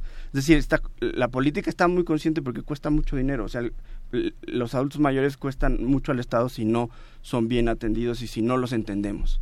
Es decir, es como si quieres atender a un niño como si fuera un adulto. O sea, tú no te preocupas en un niño por si le va a dar hipertensión, pues, pues, no te preocupas. Entonces, pero si lo estás estás ocupando eh, recursos para que vaya una enfermera y le tome la presión todos los días para ver si tiene hipertensión, pues lo estás haciendo mal. Pasa similar con los adultos mayores. Socialmente tenemos que pensar cómo gobiernos están ocupando tan a fondo en estos temas como el gobierno de Reino Unido, en donde Teresa May dice necesitamos un ministro de la soledad, porque nuestros adultos mayores están muriendo de soledad. Es un fenómeno que estamos viendo ahora en, todo el mundo. Ya está, pasando también en Estados Unidos. Hay una comisión específica en el Congreso para atender la soledad. ¿Cómo, eh, ¿Cómo se muere uno de soledad? Hay muchas teorías al respecto, pero la más básica y la más eh, la más pues, derecha que podemos pensar, pues es simplemente que no tienes quien te ayude si un día te duele algo, ¿no? Y si quieres ir al médico, nadie te va a poder llevar. Eso sería lo, más lógico. Otra cosa mucho, muy cercana también a la soledad, pues es la depresión. La depresión es, es un marcador importante de lo que está pasando, pero se ha visto que eso no es suficiente. O sea, también es cierto que la soledad puede estar terminada por tu estado financiero. Entonces, la gente que está más sola a veces eh, tiene muchos menos recursos. Entonces, es un, es un conjunto que va a dar como resultado un adulto mayor solo. Por supuesto que también es un adulto mayor que sobrevivió a toda su familia, que sobrevivió a todos sus amigos y que sobrevivió a toda la gente que le rodeaba y que ahora pues, pues está solo. Y es difícil, de cierta manera, si no se crean redes a esa edad claro que si nunca creaste redes antes, pues llegas a los 90 y quieres tener un millón de amigos, pues ni Roberto Carlos.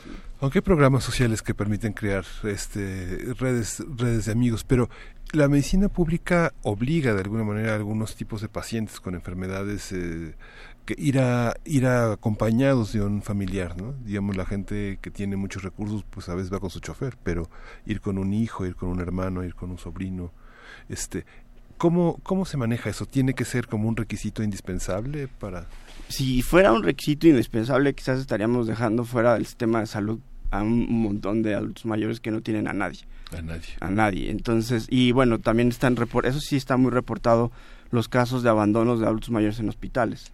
¿Abandono de...? Sí, sí, sí, eso, eso sí es muy, muy, muy documentado. Hoy en día ya es un delito. algo es un delito, sí, es un abandono de persona y hay todo un trabajo alrededor de, eso, sobre todo pero en hospitalización, pero así, así a ti te llega la consulta, realmente no, no, no hay mucho que hacer. Tú le preguntas al adulto mayor en los 20 minutos que te dan para una consulta de médico familiar o de médico de atención primaria, oiga, usted vive solo, pues no vas a indagar mucho más. O sea, más bien pues tómese la medicina, coma bien, coma frutas y verduras, no fume, este, haga ejercicio. Entonces, eso es, eso es lo que decía Juanes hace rato, es decir, tenemos un sistema de salud que no, no está bien eh, pensado para los adultos mayores y una serie de, mm, de ciencia médica que está hecha también para adultos más jóvenes. Es decir, y con eso me refiero a eh, los ensayos clínicos que se usan para, para probar los medicamentos. Hasta hace muy poco, y muchos lo siguen haciendo, se excluían a los pacientes mayores de 60 años. Entonces dices, pues cómo sabemos si funcionan o no, ¿no? Entonces, eso es lo, lo que pasa. O sea, si tú vas a dar una medicina, tú, como geriatra no sabes si eso va a funcionar porque no hay no hay evidencia. No hay evidencia científica, hay evidencia lo que ella empírica, exactamente. Pues sí, pero Claro, pero, bueno, tampoco quiero decir mucho eso porque las autoridades pueden decir que pachó, que pachó. Ulises, pero esta, esta, esta parte, por ejemplo, la relación entre los seguros médicos y los costos que se van elevando, alguien que, por ejemplo, tiene 30 años puede tener un seguro médico de alrededor de 20 mil pesos anuales, pero alguien que tiene 60 años y algún tipo de enfermedad que puede detonarse, pues puede costarse 60 mil pesos anuales o 70 mil pesos anuales.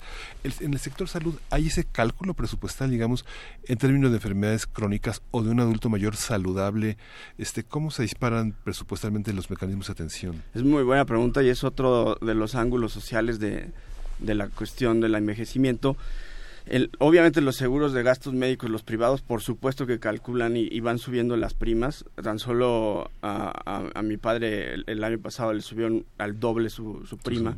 Eh, y resulta que eh, la seguridad social no hace lo mismo sí calcula en términos de enfermedad crónica, por supuesto, pero eh, calcular en términos de enfermedad crónica en un adulto mayor es equivocarse, porque te pierdes de...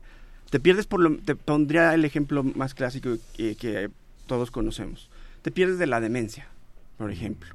Si, si ahorita salimos y reunimos a, a, todos los pacientes que tienen demencia en este país, son alrededor de 5 a 10 millones. Entonces, son muchísimos. Entonces, eso no, no se piensa así y finalmente no hay la suficiente información. Es el típico adulto mayor que regresa y regresa y regresa a urgencias porque no sabemos qué le está pasando. Este es el típico que va a consulta 10 veces, le dan un medicamento, empeora, etcétera. Entonces necesitamos esa información, necesitamos eh, distribuir los recursos de manera que integre estas condiciones que conocemos, pero también necesitamos que la gente lo sepa. A ver, es que justamente por eso me, me, gustaría poner ciertas cosas en claro. ¿De qué, primero, ¿de qué hablamos cuando hablamos de demencia? De demencia es la pérdida de la capacidad cognitiva que se junta con pérdida de funciones, funciones que haces todos los días como comer. Ya no te acuerdas para qué sirven las llaves. No te acuerdas para qué sirven las llaves, no te, no te acuerdas cómo cocinar un huevo. Una, una, pregunta muy simple que yo le hago a mis pacientes, explíqueme cómo cocina un huevo. Y, y hay pacientes que hacen unas cosas rocambolescas, pero ahí te das cuenta, ¿no? Y necesitas que alguien te cocine el huevo, ¿no? Y necesitas que alguien le ponga sal y que te diga o te recuerde, oye, le pusiste aceite de carro. He tenido pacientes que le ponen aceite de carro. Entonces sí, es una enfermedad el Alzheimer entra dentro de las demencias. Las, las demencias ya no les llamamos demencia senil, ya es un término en desuso, y la demencia tiene varias causas, es enfermedad de Alzheimer, demencia asociada a Parkinson, la demencia vascular, que es muy común en, en nuestro medio por, por la alta frecuencia de hipertensión en México, este, la enfermedad por cuerpos de Lewy, las demencias frontotemporales, es un sinfín de, de demencias que también cada una tiene cierto tratamiento distinto que va a mejorar el curso. Si bien las demencias van a llevar probablemente la muerte del adulto mayor, no es lo mismo eh, que en ese curso de la enfermedad pueda ser mucho más benigno. Eh, y entonces, pensando en esto que decías al principio, de, eh, de, todos tenemos en casa o cerca o en el edificio o en la cuadra un adulto mayor, eh, ¿qué, ¿en qué fijarse y en qué fijarse en su cuidado? porque muchas veces van a un médico, justamente a un médico que está acostumbrado a, o que está que está entrenado, que está capacitado y, que ha sido educado para tratar adultos más jóvenes y le da las mismas instrucciones que a un adulto joven. Coma poco, este, haga mucho ejercicio, eh, no coma nada de azúcar, deje de fumar. Todo lo que le dirías a una persona a lo mejor de, de 40, de 50 años, se lo dicen a una persona de 70 o de 80 ¿en qué fijarse si yo tengo en casa un adulto mayor, lo acompaño al médico o me cuenta o, me dice esto fue lo que me dijo el doctor? Eh, ¿cómo, ¿Qué claves tener por ahí? Ahí tenemos que pensar que no todos los adultos mayores son iguales. Esa es una, la, la primera premisa. Y tenemos que pensar, uno, no todos los adultos mayores necesitan de mí. Adiós, gracias, ni de, ni de nadie. Eh, alrededor de un 30%, 20-30% de los adultos mayores que tienen algo que se llama envejecimiento exitoso, que sí pueden tener enfermedad crónica, pero la manejan perfecto desde hace 20, 30 años. Pueden tener diabetes, hipertensión, hipertensión dislipidemias, y la manejan perfecto, y ellos saben cuándo ir, cuándo no ir, qué tomar, qué no tomar, qué comer, qué no comer, cuándo eh, hacen dieta, cuándo no la hacen, etcétera.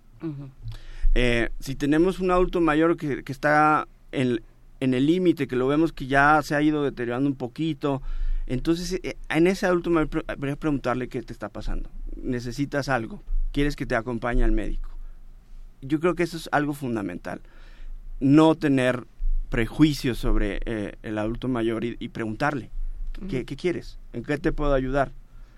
eh, y ya un adulto mayor dependiente, discapacitado, pues sí, la coordinación es, es mucho más con, con el personal de salud, mucho más estrecha ahora sí en términos de salud, pero hay que pensar que eso es solo una fracción de los adultos mayores, una fracción. Entonces tenemos que pensar en, en, tercios en los adultos mayores. El tercio que no va a necesitar, de ti ni quiere saber nada de ti. El otro tercio que puede ser que requiera algo, pero pues mejor pregúntale. O sea, no, no le zorrajes el, te voy a llevar al médico porque te veo muy mal. O sea, espérame, ¿no? Déjame hablar con tu doctor, la infantilización. Déjame hablar con tu doctor porque ¿Qué te está haciendo ese doctor? Te voy a llevar con el mío que es el bueno, ¿no? Eh, recomiéndame uno bueno. Es el mejor de es México. el mejor de México. Siempre es el mejor de México. Y el, el tercer punto es decir, si sí tengo un adulto mayor dependiente discapacitado que, ser, que sería igual que cualquier otra persona que tenga dependencia o discapacidad. Es decir, no hay diferencia. Eh, leía yo ayer, y es un, estudio que me gusta mucho en Science, en el 2006, esta investigadora Laura Carstensen dice, cuando se va acercando la muerte, es decir, cuando tú ves tu horizonte temporal y te quedan muchos menos años, tus preferencias cambian.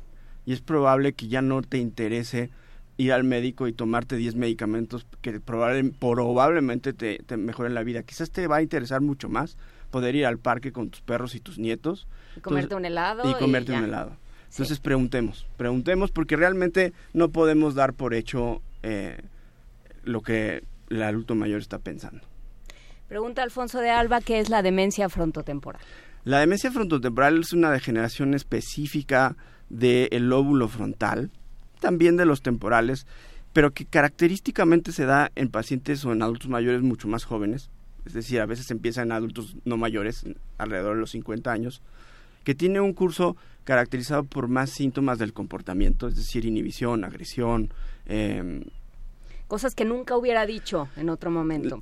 es muy curioso, los, los, familiares lo describen así, es otra persona. O sea, está no, está súper amoroso y antes era un tipo que odiaba a todo el mundo, ¿no? Entonces, ese tipo de cambios, eso es la demencia frontotemporal y es una degeneración eh, del cerebro, o sea, el cerebro se hace chiquito, pero solamente en una zona, a diferencia del Alzheimer, que es una degeneración, el cerebro se hace chiquito en todo, en todo el cerebro.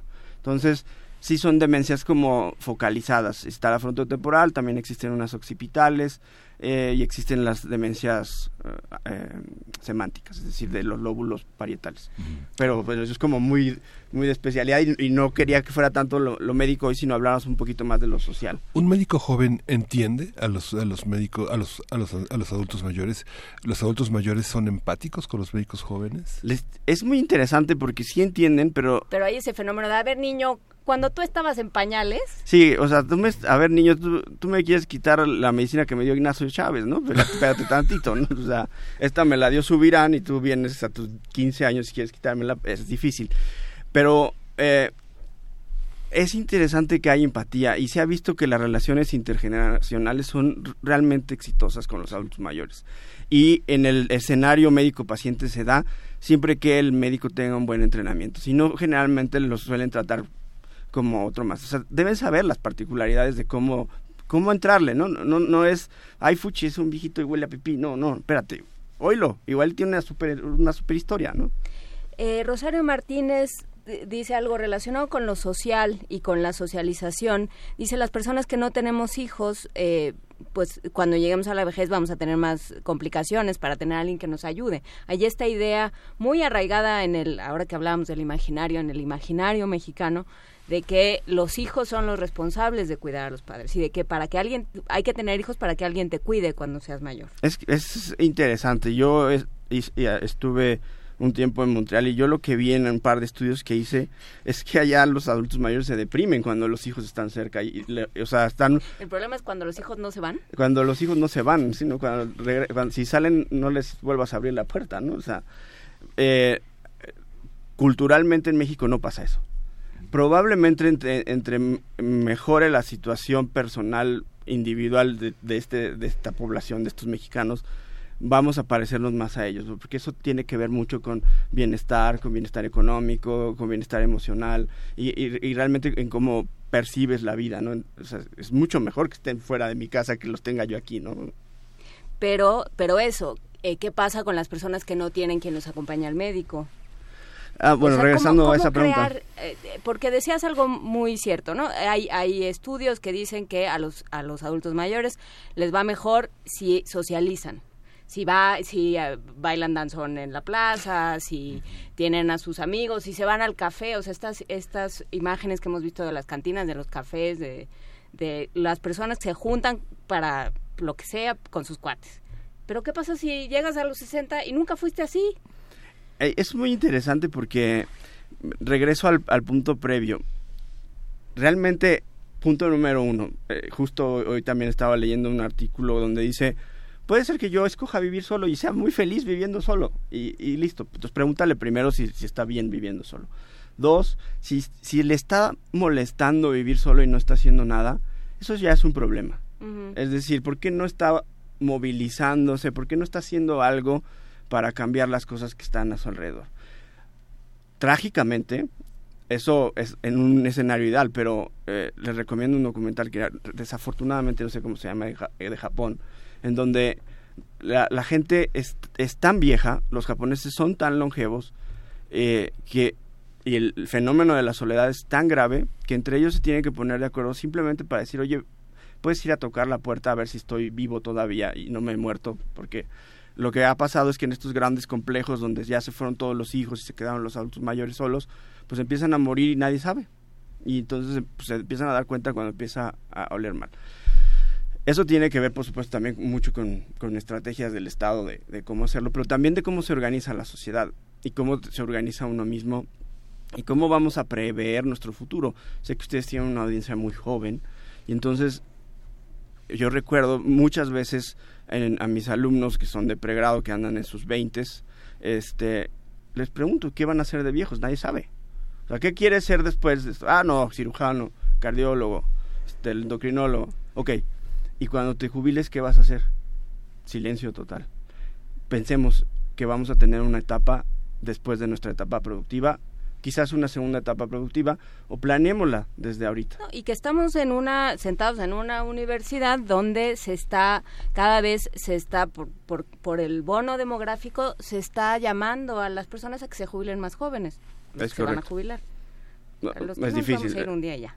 Pero eh, no vamos a entrar al, tema de pensiones porque es como las rondas. La pena se acaba por llorar, es tremendo. Otro día con, con, otra persona, no te preocupes. El documental eh, puede, puede llamarse Nuevas Maneras de Envejecer. Sí. Japan, New Ways to Grow Old. Ahorita subimos Ahorita nada más que se pongan de acuerdo en el otro lado del cristal porque están sucediendo cosas muy raras. Y también está el, eh, la serie de Netflix con Vox, que Explained se llama. No me digas. Explained. Explained. Y eh, hay un capítulo de envejecimiento, ahí también se, se toca ese tema. Y hay un tema muy interesante de, sale un bioeticista muy famoso, eh, Ezequiel Emanuel, él, él, lo que dice es yo a los setenta y tantos años no voy a volver a ir a un médico y lo que yo me pueda tratar, porque él es médico, con eso voy a salir adelante. Es decir, es lo que les decía de estas expectativas. Cambia lo que pensamos que vamos a hacer. Quizás ya no te importe tanto ser tan viejo, sino te importe vivir muy bien y haciendo lo que se te dé la gana. Eso es individual. María de Lourdes Muñoz Flores eh, pregunta eh, dos cosas bastante complicadas. ¿Hay alguna asociación seria, lo que sea que eso signifique, que ayude a cuidar a adultos mayores enfermos, que claro, ese es un problema, ¿quién, en manos de quién dejas a un, o sea, el abuso al que puede ser sometido un adulto mayor. Ese es un problema grande. Eh, el Estado ha hecho cosas en otros países, como en el caso de España, la ley de dependencia, y la ley de dependencia se, se les chispoteó, horrible, porque entonces, porque les daban dinero a los cuidadores. Mm. Y entonces tienes que tener unos controles para saber que sí los estén cuidando bien. O sea, que no nada más estés ahí diciendo, no, no, yo sí lo estoy cuidando, ¿eh? y te den los euros por eso. Entonces, en México no existe. Entiendo que por ahí alguna vez hubo una, iniciativa de, de ley de dependencia, pero hay una, en Estados Unidos había una iniciativa que le daban dinero a los familiares por quedarse en casa también. Pero eso es, es complicado. Este, si hay pacientes, si tienen pacientes con Alzheimer, está Alzheimer México y la Fundación Alzheimer. Bueno, no con Alzheimer, con, con demencia, con, problemas cognitivos. Y en el caso de em, eh, problemas de envejecimiento, enfermedades crónicas, hasta ahorita, y resultan eh, bastante bien, el INAPAM, que los encuentran generalmente en sus centros de salud. Eh, ¿Dónde puede acudir un adulto mayor a hacerse estudios preventivos? ¿Y qué estudios tendría que hacerse, supongo? ¿no? Eh, depende qué quiera prevenir. Si quiere prevenir la muerte, pues... No, pues esa. Es difícil, ¿no? Pero realmente eh, eso es un tema que también yo ahorita estoy investigando de que, qué quiere decir prevención en adulto mayor. Mm. Porque lo que quiere decir prevención en adultos más jóvenes no necesariamente quiere decir prevención. Leía yo hace unos días a un autor, Ioannidis, que decía, si tomamos en cuenta todos los alimentos que han dicho que, que hacen daño y todos los que hacen beneficio, yo en este momento tendría que estar muerto. O si comiera tantas nueces al día durante tantos años, podría aumentar mi esperanza de vida quizás en 50 años. Entonces, todo eso es, la prevención se ha vuelto muy complicada. Y en adultos mayores mucho más. O sea, eh, eso que funciona para los de 40... No, probablemente no te funcione a ti. Hubo un programa en Inglaterra que se llamaba La Buena Vecina, donde cada ciudadano se encargaba de un anciano de su de su, de su cuadra, digamos, ¿no? Y es el título de una novela extraordinaria de Doris Lessing, ¿no? Que, seguro acaba horrible, porque todas las, novelas de Doris Lessing acaban en unas bueno, historias también una de Ketsi, eh, porque en Sudáfrica también pasaba sí. y acaba muy mal también. Entonces, este y eh, en Australia, pues sí, todos estos lugares donde Australia también tiene un sistema muy comunitario de salud y son, o sea, los sistemas de salud que son comunitarios son muy exitosos. Eh, en en Inglaterra, Italia y otros países que están envejeciendo mucho más que nosotros, Japón, pues incluso los muy buenos programas ya tampoco ya no les están sirviendo, ¿no? O sea, y nosotros vamos empezando. Y tomen en cuenta que México está alcanzando los niveles de vejez de Italia o de Japón, los va a alcanzar en 50 años, lo que a ellos les llevó entre 150 y 200 años. O sea, han tenido tiempo de pensarlo y de ir haciendo las cosas. Nosotros ya no tenemos tiempo y, sí eh, deberíamos ocuparnos de, planificar. Vamos a vivir hasta los 80 probablemente. Entonces es correcto. Si no nos atropella un microbús, que eso sí también es posible. Es correcto, y entonces uno de los mensajes para llevar del día de hoy es, o sea, si tienes 20 te, te, interesa el tema, si tienes 10 te interesa el tema, si tienes 60 te interesa el tema. Es decir, a todos nos interesa el tema de envejecimiento me recuerdo muy bien una de las primeras conferencias que fui cuando empecé en esto de la, del envejecimiento. Decía un conferencista, Renato Maya Guimaraes, decía, el envejecimiento es tan importante que el, el, calentamiento global. Entonces nos interesa a todos. No hay a nadie que no le interese el envejecimiento. Seguiremos platicando eh, de este tema. Muchísimas gracias, María Ulises Pérez Cepeda, investigador en Ciencias Médicas del Instituto Nacional de Geriatría miembro del Sistema Nacional de Investigadores Nivel 1, profesor de geriatría en México y en Bogotá. Muchísimas gracias. Gracias a ustedes. Buen día. Vamos a escuchar de Ocinza, Juego de Pares.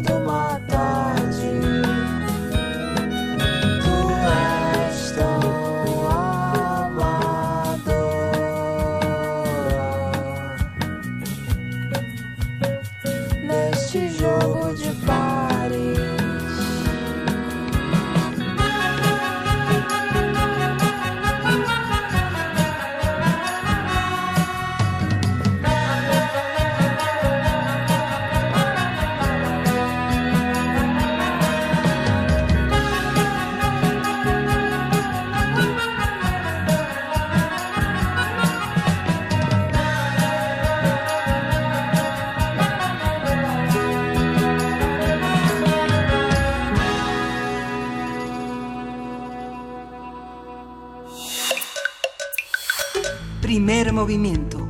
Hacemos comunidad. Nota Internacional. Scott Morrison se convirtió el pasado viernes en el líder del Partido Liberal y sustituyó como primer ministro de Australia a Malcolm Turnbull, tras salir vencedor de una revuelta interna del gobernante Partido Liberal. Turnbull, quien había asumido el cargo en 2015 gracias a otra revuelta interna, bueno, qué cosa en Australia, llamó a los liberales a una votación con el objetivo de poner fin a la crisis de gobernabilidad, pero Morrison se impuso con 45 Morrison después de decir que él no quería ser primer ministro, se impuso con 45 votos contra 40. Scott Morrison, quien se desempeñaba como ministro del Tesoro, prometió impulsar la unidad, mantener la recuperación económica y actuar contra la grave sequía que padece Australia. Las disputas por el poder en Australia han provocado que desde 2007 ningún primer ministro haya completado su mandato. Vamos a platicar por qué es esto, vamos a hablar sobre esta nota eh, y por qué se dio la crisis, por qué se da, han dado esta serie de crisis de qué se acusa a Malcolm, a Malcolm Turnbull, quién es, cómo llegó al poder Scott Morrison. Todo esto lo vamos a platicar con María Cristina Rosas, profesora e investigadora de la Facultad de Ciencias Políticas y Sociales de la UNAM. María Cristina Rosas, gracias por estar con nosotros una vez más en el programa. Buenos días. Al, contrario, gracias por la oportunidad. Cuéntanos, eh, ¿qué, ¿qué, está pasando en Australia? ¿Por, ¿Por qué hay tanto ir y venir de primeros ministros? Sí, con todo gusto. Eh, bueno, yo creo que eh, lo que ocurre en Australia es un poco desconocido para para los mexicanos, no solo por la lejanía o los pocos contactos que tenemos con ellos, sino también porque su sistema político es muy distinto del nuestro. El nuestro, como hemos visto, hablando de México sobre todo, pues es un sistema presidencial que un poquito retiene algunos rasgos del caudillismo que, que alguna vez tuvimos. En el caso de Australia estamos hablando de un sistema parlamentario. En Australia, por ejemplo, votar es obligatorio, la ley obliga a las personas a votar y la gente no vota por personas, a diferencia de México. En México sí votamos por una persona. De hecho, en México ni siquiera votamos por, por políticas o, planes de gobierno o plataformas como tales, ¿no? Este, votamos por la persona. En Australia se vota por planes, por proyectos de gobierno, pero se vota por partidos. Y una vez que tenemos al partido vencedor, el Parlamento se reúne con los partidos que obtuvieron menos número de votos y obviamente se designa entre el partido que obtuvo el mayor número de votos al primer ministro. Entonces, allá no hay un caudillismo como tal, pero su sistema es curioso porque eh, la forma de decidir al primer ministro deriva en que dentro del propio partido puede haber posturas divergentes respecto a la persona que se convirtió en primer ministro y el propio partido puede llegar a impugnar al primer ministro, o sea, miembro de su propio partido. Imaginemos, por ejemplo, al PRD impugnando a su propio partido o al PAN impugnando a su propio partido y promoviendo la destitución de, la persona que está a cargo, eh, en, en el caso australiano, de, de la primera magistratura. En los últimos diez años, eh, ningún primer ministro australiano ha logrado gobernar los tres años para los que normalmente está pactado su gobierno. Todos han sido, eh, digamos, impugnados por miembros de sus propios partidos. Esto es, es bastante curioso. Y hay argumentos diversos, ¿no? Por ejemplo, cuando Turnbull, que acaba de ser eh, depuesto, eh, impugnó a su antecesora Abbott, lo hizo sobre la base o con el argumento de que el manejo económico y macroeconómico de Abbott pues era muy cuestionable, pero pues los dos son del mismo partido. Y, y bueno, eh, al final Turbon se salió con la suya, obtuvo el apoyo eh, del partido, eh, pero dentro del Partido Liberal hay facciones conservadoras, algunas más izquierdosas, algunas más centristas, y al paso del tiempo, o sea, de, de 2015 para acá, Turnbull, eh, para muchos miembros del partido, se ha vuelto muy conservador y muy cercano a la derecha. Entonces los miembros más izquierdosos o más progresistas del partido pues empezaron a promover eh, su eh, o empezaron a cuestionar su permanencia en el cargo y empezaron a promover que fuera sucedido en el cargo eh, a pesar de que la población australiana, pues eh, el ánimo de, de, los australianos es que eh, terminen sus periodos eh, de gobierno tal y como se esperaba originalmente. Se supone que Turbol habría tenido que terminar en mayo del próximo año y con esto pues eh, pues no, no, no concluyó su mandato. Entonces ya son 10 años de estar así, la población australiana está cansada. La semana pasada fue particularmente dramática porque Turnbull eh, decía, no, no voy a renunciar, eh, hay que ver si están dadas las condiciones para que se cuestione dentro del partido mi permanencia y bueno, al final pues ya vimos lo que pasó. Ya, vimos lo que pasó, y, pero lo que lo que llama la atención de, de tu comentario es pensar, bueno, y, y la gente qué, digamos, o sea, no están de acuerdo con lo que está sucediendo con sus primeros ministros, pero ¿qué herramientas tienen para, para manifestar ese desacuerdo? Bueno, la población, como vimos, su accionar básicamente lo podemos ver en elecciones. Como comentaba hace un rato, pues en Australia, a diferencia de México, es obligatorio votar la gente va a las urnas y, y, bueno, Australia es un país muy desarrollado, un país donde tenemos eh, eh, cierta transparencia política, donde hay canales para que la población pueda comunicarse con sus autoridades y demás. Todo esto existe, pero el asunto es que en términos de la crisis de la que hemos sido testigos que aqueja a, la política australiana en los pasados 10 años, la población tiene muy poco que hacer fuera de la posibilidad de ir a las urnas y parece que se irá a las urnas hasta mayo del próximo año. O sea, cuando hay una crisis dentro del partido gobernante, la población puede hacer poco porque como lo dije hace un rato, la población no vota por personas, vota por el partido. Ajá. Entonces, el partido tiene el control político de la situación y puede incluso ocurrir que el partido eh, que obtuvo el mayor número de votos, en medio de estas crisis, eh, se divorcie de la población. ¿sí? La población australiana no quiere ese tipo de crisis, lo han externado de diversas maneras, pero puede hacer muy poco por el momento hasta que no se lleve a cabo una nueva elección federal que será hasta mayo del próximo año. Entonces, eh, yo diría que ser ciudadano australiano con derecho de voto es muy frustrante al ver eh, lo que está pasando con, con las autoridades y con el Partido Liberal. Sí, este, esta manera de proceder en Australia, digamos, tiene como un espejo todavía en la cultura británica. Esta, esta manera de, de, hacer política partidista, ¿hacia, ¿hacia dónde conduce hoy en la, en la política australiana? Digamos, este desacuerdo está desde 2007, ¿hacia dónde, ¿hacia dónde se prevé que se orientará? Bueno, evidentemente esto le pega mucho al Partido Liberal, ya se verá si, si los australianos cuando vayan a las urnas le vuelven a dar un voto de confianza en las elecciones a los liberales. Obviamente esto le va a pegar porque los australianos tienen certidumbre. Efectivamente, el, el modelo político australiano está basado en el británico, en el modelo de Westminster. Eh, Australia es parte de la comunidad británica de naciones, sí heredó esto, pero los periodos eh, en que han permanecido los primeros ministros de 2007 para acá pues han sido muy cortos. Ningún primer ministro, ni Guilar, ni el señor Ruth, ni el señor Abbott y tampoco Turnbull ha logrado concluir su periodo de, de tres años. Eh, ah, y por otro lado, Australia está pasando por eh, por cambios sociales importantes. Eh, eh, han tenido muchas discusiones en términos a nivel político y a nivel social eh, sobre eh, qué significó el, mestizaje, el, periodo colonial, han discutido si se puede llamar descubrimiento aquello que hizo el capitán Cook en Australia, si se puede seguir utilizando el término aborigen, ha habido em, presencia de pues, estos pueblos originarios en el Parlamento. O sea, en los últimos años Australia se ha preguntado mucho eh, sobre quién es antes y después de la colonización, digamos. Todo, todo este discurso está en, en ebullición en Australia.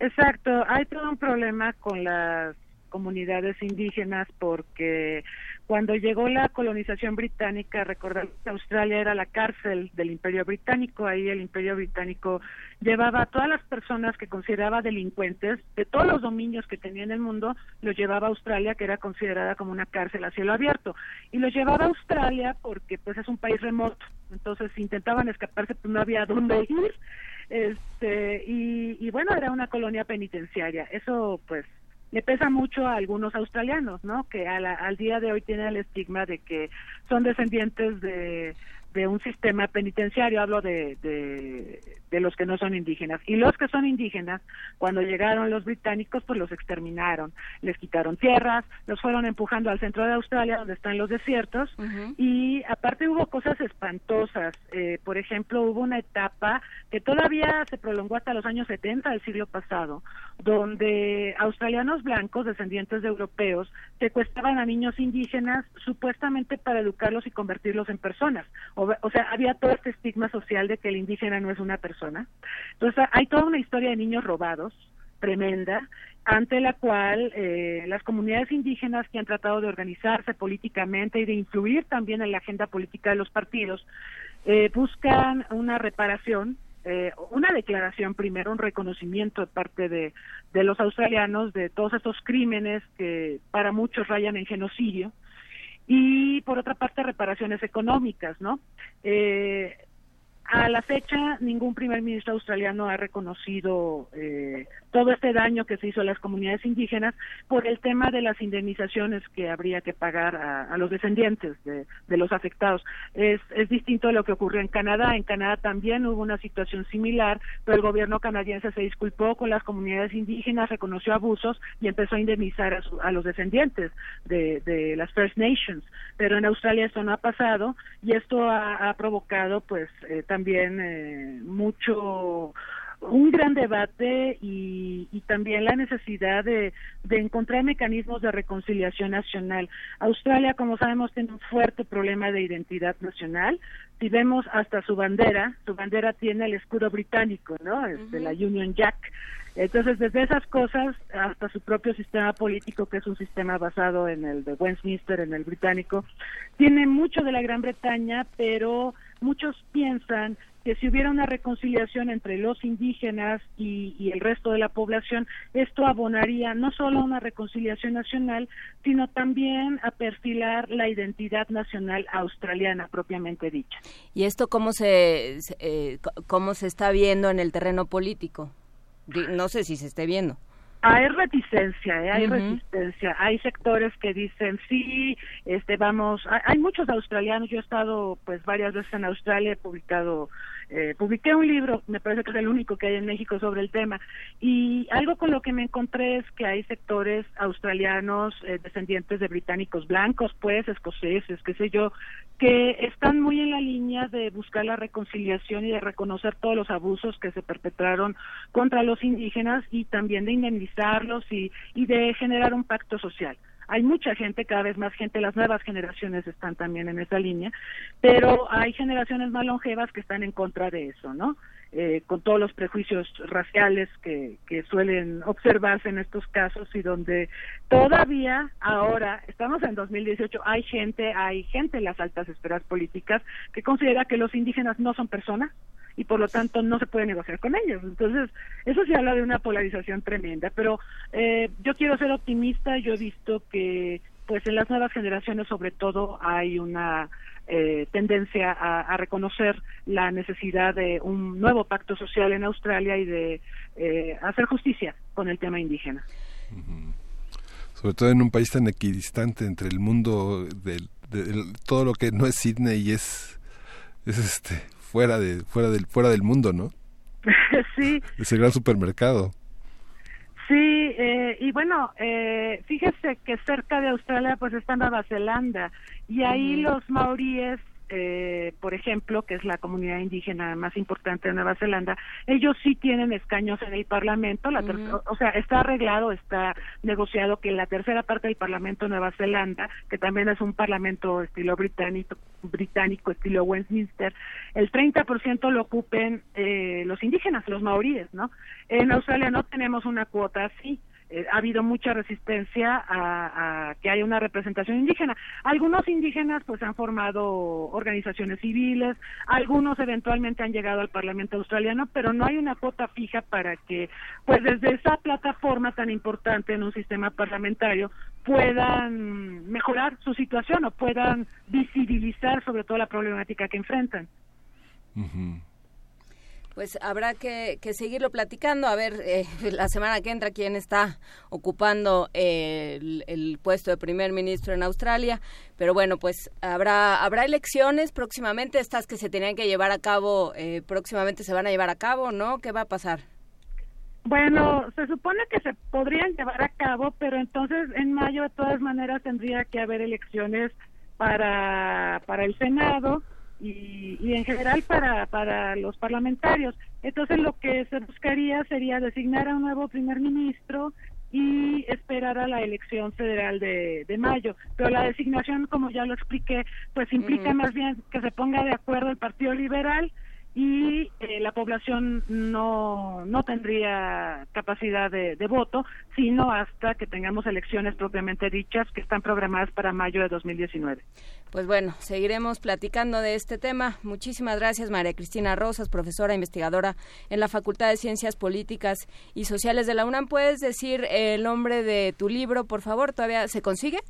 Sí, todavía se consigue, todavía hay muchos ejemplares, porque como lo dije al principio, creo que a nadie le ha interesado Australia, pues lo ven muy remoto, muy diferente a nosotros, pero el libro se llama Australia y Canadá, y luego viene una pregunta en el mismo título, Australia y Canadá, dos puntos, potencias medias o hegemonías frustradas. Creo que desde el punto de vista de... Eh, de entendernos como naciones eh, multiculturales y, negociar con nuestro con nuestro pasado nos, nos tendría que interesar. Muchísimas gracias, María Cristina Rosas. Un gran abrazo. Gracias a ustedes, bonito día. Igualmente, muchas gracias. Nos vamos a Vamos a cerrar esta segunda hora con música de Trocker. Vamos a escuchar El Loco. Solamente una última cosa, nos llamó Raimundo Pimentel preguntando por geriatras a domicilio, aparentemente es muy común.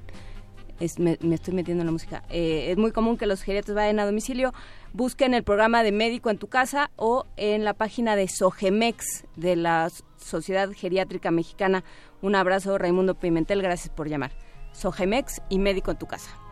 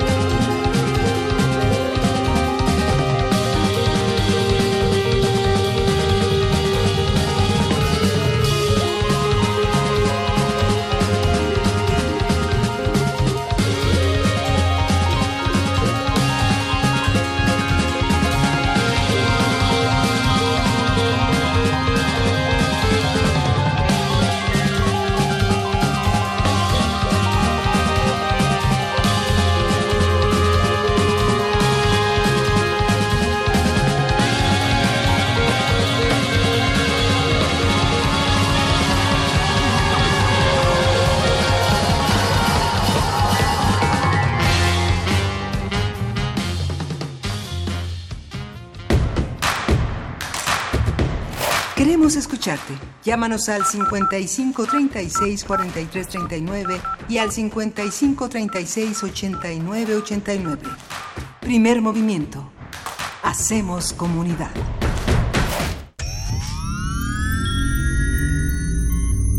Hemos visto historias que definen la identidad de una época.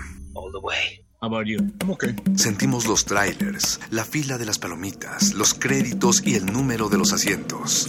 Nos gusta el cine. Todo el cine. Y queremos platicar, debatir y discutir sobre él. De retinas. Un horizonte sonoro para vivir el cine. Martes. 21 horas. Por el 96.1 de FM. Radio UNAM.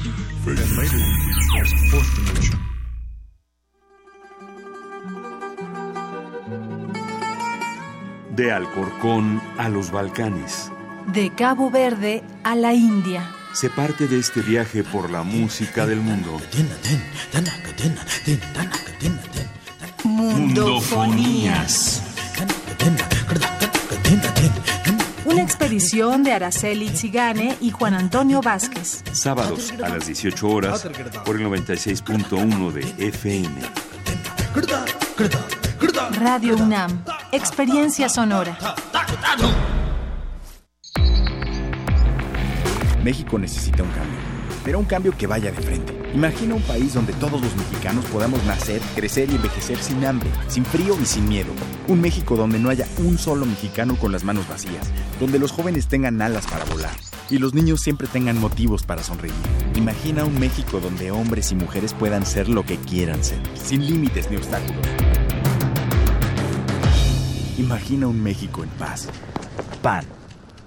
¡Acción! Personas egoístas, violentas, que anteponen sus intereses a los derechos de otras personas. En la ficción les dicen villanos.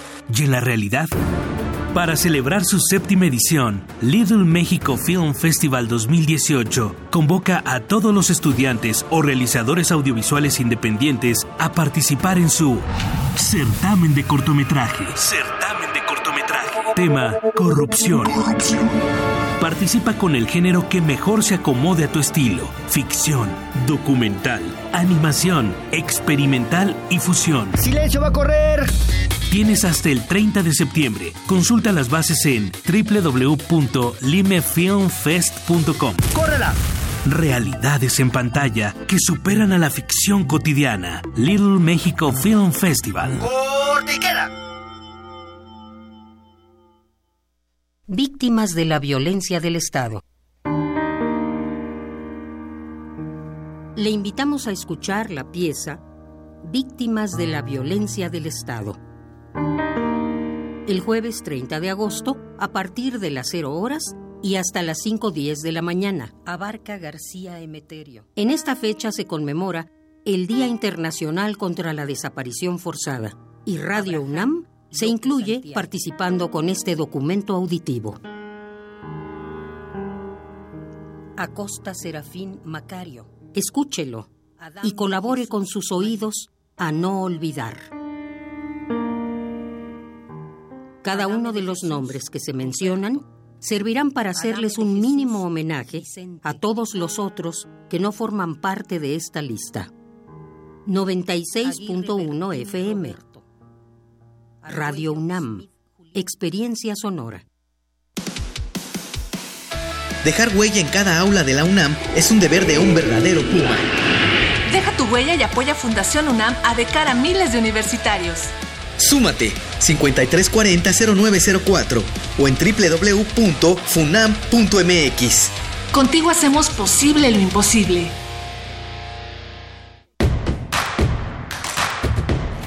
Encuentra la música de primer movimiento día a día en el Spotify de Radio UNAM y agréganos a tus favoritos.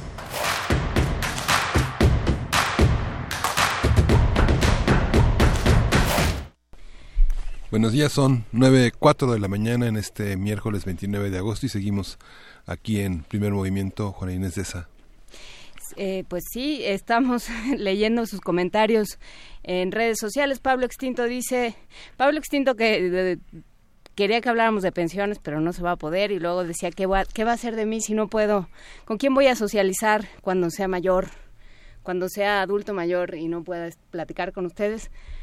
No, pues no, con nosotros seguro no, porque nos quedan como 10 minutos de, de fuelle, por lo menos.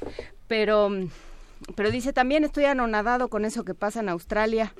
Es como hablar de otras galaxias, sí y no en realidad, porque porque parece que está muy lejos, pero la idea del, del pasado colonial, de qué hacer con esas poblaciones que a falta de mejor manera hemos llamado mestizas y que somos un montón y que no sabemos cómo cómo ponernos de acuerdo entre todos todo eso pues tendremos que ir que tendremos que irlo platicando em, y bueno pues ahí aquí seguimos Miguel Ángel.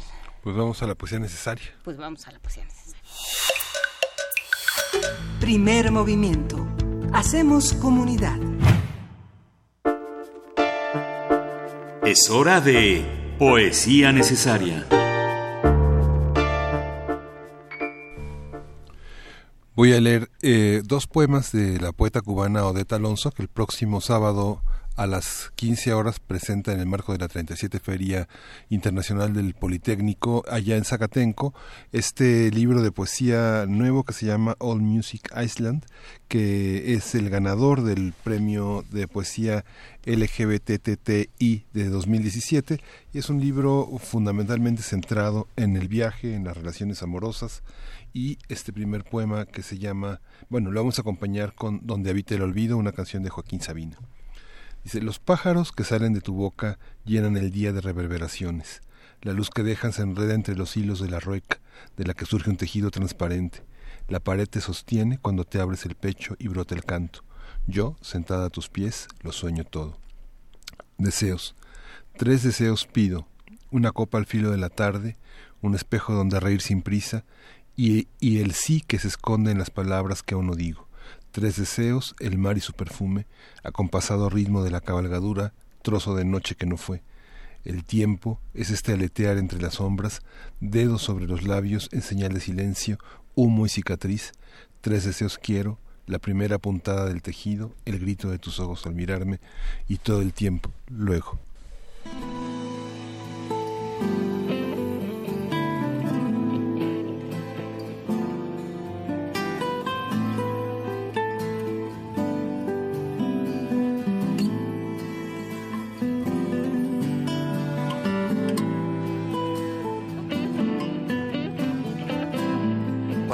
Despertó.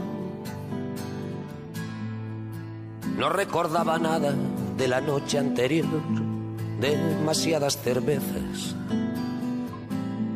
Dijo al ver mi cabeza al lado de la suya en la almohada y la besé otra vez.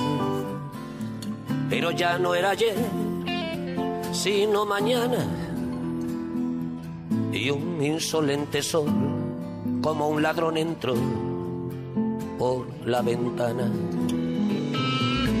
El día que llegó tenía ojeras malvas y barro en el tacón, desnudos pero extraños. Nos vio roto el engaño de la noche, la cruda luz del alba, que era la hora de huir. Y se fue sin decir, llámame un día desde el balcón la vi perderse en el traje de la gran vía. Y la vida siguió como siguen las cosas que no tienen mucho sentido. Una vez me contó un amigo común que la vio,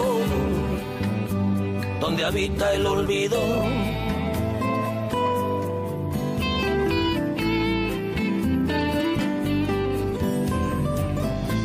la pupila archivo. Un semáforo rojo, una mochila, un peugeot y aquellos ojos miopes. Y la sangre al galope por mis venas y una nube de arena dentro del corazón. Y esta racha de amor sin apetito, los pesos que perdí por no saber decir te necesito. Y la vida siguió como siguen las cosas que no tienen mucho sentido. Una vez me contó un amigo común que la vio, donde habita el olvido, donde habita el olvido, donde habita el olvido.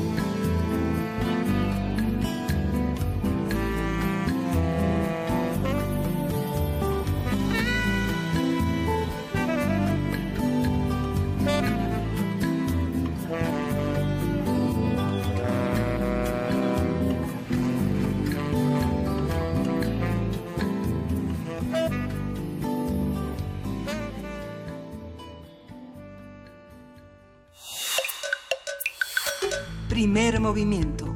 Hacemos comunidad. La mesa del día.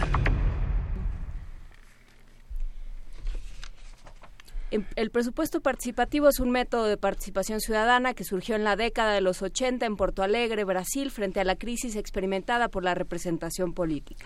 Actualmente esta figura tiene diversos matices. En la Ciudad de México, la ciudadanía decide la forma en que se aplicarán recursos públicos en proyectos específicos que considere prioritarios para el mejoramiento de su colonia o pueblo. Para ello se realizará una consulta ciudadana el domingo 2 de septiembre en mesas receptoras de opinión, en un horario de 9 a 5 de la tarde, de 9, a, de 9 de la mañana a 5 de la tarde el domingo 2 de septiembre. Además, también se puede participar a través del sistema electrónico por Internet con una aplicación móvil disponible para tabletas y celulares. Esta consulta virtual comenzó ayer y terminará el último minuto del 30 de agosto. Para conocer los proyectos específicos propuestos por los ciudadanos se puede visitar la página del Instituto Electoral de la Ciudad de México. Ah, Vamos a conversar sobre este concepto de presupuesto participativo, sobre qué supuesto se basa, cómo está organizada, quién puede votar y cómo hacer para conocer las propuestas. Está con nosotros Marcela Álvarez Mardones, cofundadora del proyecto vecinal Barranca de Barrilaco, un proyecto que rehabilita un área de valor ambiental en el poniente de la ciudad, concretamente en las lomas de Chapultepec. Buenos días, Marcela. Muchísimas gracias por estar con nosotros esta mañana. No, a ustedes. Buenos días, Miguel Ángel. Buenos días, Juana. Gracias a ustedes por, eh, por invitarnos para contar de nuestra experiencia en, en estos ámbitos. A ver, eh, la participación vecinal eh, en México es un trabajo, eh, es un trabajo de, lucha, es un trabajo de resistencia, digamos. ¿Cómo, ¿Cómo está la participación vecinal pensando en la Ciudad de México? ¿Cuál ha sido tu experiencia? Yo creo que cuando nosotros empezamos con un grupo de vecinas a, a realizar este proyecto concreto que fue de rehabilitación de un área que luego descubrimos que era un área de valor ambiental, que tenía cierta protección y donde confluían muchas autoridades distintas, eh, lo primero que, que, hicimos fue hacer lo que la gente no hacía en nuestra colonia, que era proponer. Y yo creo que esa palabra propuesta es precisamente lo que falta en, en temas de participación ciudadana en general. Eh, menos ahora que antes, porque ha habido un avance y yo creo que el tema del presupuesto participativo ha ayudado a eso. Pero en general la ciudadanía en México eh, reclama y con toda razón, porque las necesidades básicas de infraestructura no están cubiertas, no tenemos pavimentos adecuados, no hay áreas verdes cuidadas, no tenemos mm. eh, alumbrado, etcétera. O sea, las las necesidades eh, básicas ciudadanas están eh, con una cobertura deficiente. Si a eso le agregas todo el tema de corrupción que se refleja en nuestra en nuestra vida diaria, en construcciones irregulares, etcétera, entonces se suma mucho enojo. ¿Y qué es lo que hace la ciudadanía? Eh, reclamar, con toda razón, pero reclama sin una propuesta. Entonces es ahí donde está el problema. Una autoridad que recibe un reclamo enojado, ¿no?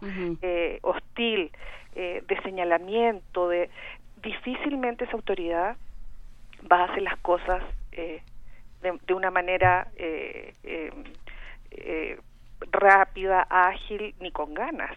Entonces, si tú llegas con un proyecto y dices, oiga, yo quiero hacer esto, y para eso necesito esto, y estos son los pasos y todo, la, la ecuación cambia notablemente. Yo creo que ese ha sido el, el éxito de nuestro proyecto en, en particular y del ejercicio de participación ciudadana que implica el presupuesto participativo ya en un ámbito general.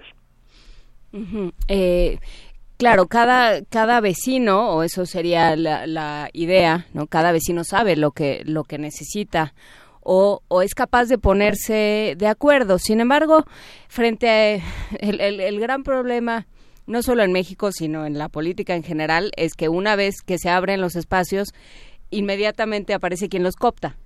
pensando en estas asociaciones, en, en los grandes problemas eh, de las asociaciones de vecinos, donde eh, hay una asociación oficial, digamos, que, eh, que tiene ciertos arreglos, que tiene una, una forma de arreglarse con la autoridad y entonces eh, pues realmente no es que se escuche a todos los vecinos, se escucha a, esos personajes que tienen tomada la, asociación vecinal. ¿Cómo, ¿Cómo trabajar en conjunto, Marcela Álvarez? Mira, eh, nosotros en, en, un principio todo este sistema participativo pasaba por el por el comité ciudadano, ¿no? Entonces eh, eso era y hubo una labor de colaboración muy grande. Ahora en, concreto para este ejercicio eh, yo te diría que estamos divididos, ¿no? El Comité Ciudadano tiene su proyecto, nosotros tenemos otros y efectivamente hay gente dentro del Comité Ciudadano que, que tiene, ¿no? Eh, temas de, de poder y de querer eh, eh imponer sus visiones, pero ahí depende de cada quien cómo presente su proyecto. Nuestro proyecto es continuo, ¿no? Es, eh, es un trabajo ya de ocho años con una planeación, con pasos, con fases, con profesionales que nos apoyan voluntariamente porque todo es pro bono y, y apartidista. Aquí el que quiere ayudar se, se quita su, su, su playera política y echa la mano. Eh, yo te diría que en temas vecinales, por lo menos en, eh, en, las lomas de Chapultepec, los vecinos son bastante eh, participativos en todas estas instancias vecinales. Comité Ciudadano funciona eh, muy activamente. Nosotros, como una organización de facto, también funcionamos de, de manera bastante activa. Y, y, yo creo que en otros lugares donde, donde a lo mejor existe una, una, una situación distinta, sí es fácil que los comités ciudadanos tengan un rol que no les corresponde y que no representen eh, efectivamente la problemática ciudadana. Pero entonces siempre está la posibilidad de organizarse. El comité ciudadano es una de las formas de organizarse para efectos de participación ciudadana, pero no es la única. Yo te diría que nuestro proyecto puede tener incluso más representatividad que el propio Comité Ciudadano en algunas ocasiones. Claro, ahí eh, eh, lo que lo que falta siempre nos topamos eh, voluntad política, voluntad política de los ciudadanos, literalmente, ¿no? Porque porque lo vemos desde una junta de vecinos, ¿no? van cuatro, ¿no? De 500 convocados van cuatro y, siempre van los mismos cuatro y siempre son los mismos pleitos y siempre hay es esta vecina que siempre se queja de que su recibo del gas sale muy alto y este otro que pelea con el perro del vecino. Digamos, eh, hay, hay una em, apatía política desde el, desde el núcleo mismo de la comunidad. Claro, y se ve apatía y conformismo como que la gente se acostumbra a que las cosas sean así y no importa el grado de educación o de o socioeconómico, no, pues si ya está así, pues qué vamos a hacer, ¿no? O sea, hay una un, conformismo muy arraigado y, y te diría yo una una falta de, de energía y de, y de y de creatividad para cambiar las cosas. Por ejemplo, ahora en concreto, en las lomas de Chapultepec se está discutiendo el programa parcial de, de de las lomas de Chapultepec, todo el proyecto eh, conforme a, normas de, de CEDUBI y de, y de, de la propia delegación, y, y hemos visto la falta de creatividad a la hora de proponer solución a los problemas. Decían, es que en el anterior no estaba así precisamente, porque en el anterior no estaba así, ahora hay que proponer cosas que si no funcionen 20 años después de que se hizo el otro. Entonces tú ves la reticencia al cambio eh, eh, y cuando uno propone cosas que son a lo mejor un poco distintas, sí te encuentras con, mucha, con muchas murallas que, que saltar, sí, eso es un, es un hecho y, y el sentido de comunidad yo te diría que, que una de las faltas, yo soy mexicana, tengo este acento chileno porque soy chilena de origen, pero ya soy mexicana, con hijos y marido mexicano, y llevo 20 años ya viviendo en este país. Entonces lo digo como, como mexicana de corazón, creo que tenemos una falta de sentido de comunidad y que tenemos esta idea de que hay que jalar agua para el molino propio sin importar el, el respeto al otro que por ejemplo la cultura japonesa, que es una cultura admirable en ese sentido, eh, ves, hay un respeto a la otra edad que no vemos en nuestra sociedad. Entonces, yo creo que una de las cosas que tenemos que empezar a inculcar en nuestros niños, y es una de las cosas que queremos hacer como proyecto también, es fortalecer este sentido de comunidad, de integración, de que las cosas juntos, en beneficio de todos, eh, van a resultar mucho mejor, con muchos mejores beneficios, con más avance, y la cosa va cambiando cuando te, cuando empiezas a generar esta esta sinergia positiva de incluir a la comunidad, de ir juntos por las mismas causas, y de que disentir no está mal, no está mal tener opiniones distintas, pero busquemos el cómo sí nos acordamos en ciertas cosas comunes y cómo le vamos a hacer para avanzar. Esa es una lucha diaria, por lo menos en nuestra colonia, tratar de formar comunidad, que la gente entienda que, que hay que centrarse en las cosas que nos unen y, y enfrentar muchas veces la falta de, recursos o la falta de tiempo de la autoridad o muchas veces los grados de corrupción enormes con que nos topamos a diario eh, en, en, modus operandi ya muy establecidos, difíciles de romper. ¿Cómo, cómo, cómo, cómo lograrlo? Digamos, es, es algo, digamos, en esta, en esta parte de las quejas que son el eje fundamental de la participación de los auténticos vecinos, porque si bien los otros eh, también son vecinos, forman parte de algo que desde mil eh, desde que los años 90 se organizaron las redes de participación ciudadana, en la que sí, evidentemente, sí hay una, un compromiso y una participación decidida hacia los partidos. Digamos, el PRD lo logró hacer en la ciudad y ahora Morena lo hace. La gente que sí lleva agua a su, a su molino y que fundamentalmente en esta nueva manera de decidir de las alcaldías va a ser como capital sí tener ciudadanos. Esta, esta encuesta de participación previa a la nueva al nuevo gobierno que encabezará Claudia Sheinbaum, ¿qué significa? ¿Qué van a elegir y cómo condicionará al próximo gobierno en términos de las alcaldías y en términos del propio gobierno central? Mira, yo creo que, que el, ejercicio en sí, el ejercicio de participación ciudadana es un buen ejercicio, en, partiendo por, por ahí, que siempre puede ser desvirtuado, claro, donde hay una asociación de gente pensando en el, en el bien común vecinal, ciudadano, y, y, los vas escalando, siempre va a haber una posibilidad de que eso eh, se, sea cooptado por intereses políticos partidistas, porque finalmente se trata de, de, lo, de, de hacer política a un nivel vecinal, pero es una política pública eh, de bien común.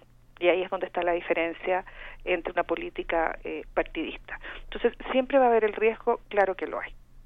Pero yo creo que eh, los vecinos bien eh, intencionados y con una idea de independencia, que saben perfectamente que lo que están proponiendo es una cosa de bien común y no partidista, eh, yo creo que tienen muchas, muchas chances de proponer cosas interesantes que sean votadas por sus, eh, por los demás ciudadanos de su, de su área geográfica y colonia y de, y de salir adelante con proyectos sumamente interesantes y que contribuyen y que además eh, tienen un, una cosa bien importante. Una vez en una premiación nos, nos dieron un premio a precisamente el Instituto Electoral por, eh, por eh, buenas prácticas en el ejercicio del, del, del, presupuesto participativo, porque luego hay que hay que supervisar que efectivamente las cosas se hagan y eso es también un, una lucha de que nadie se quede con el dinero de la obra o no. Y, y lo decía una integrante de la Ciudad de México en ese momento, Patricia Mercado, dijo algo bien importante que a mí me pareció una buena visión desde, desde el punto de vista de la autoridad. Dijo que estos eran los focos rojos que la autoridad debía de tomar en cuenta a la hora de hacer su política ciudadana.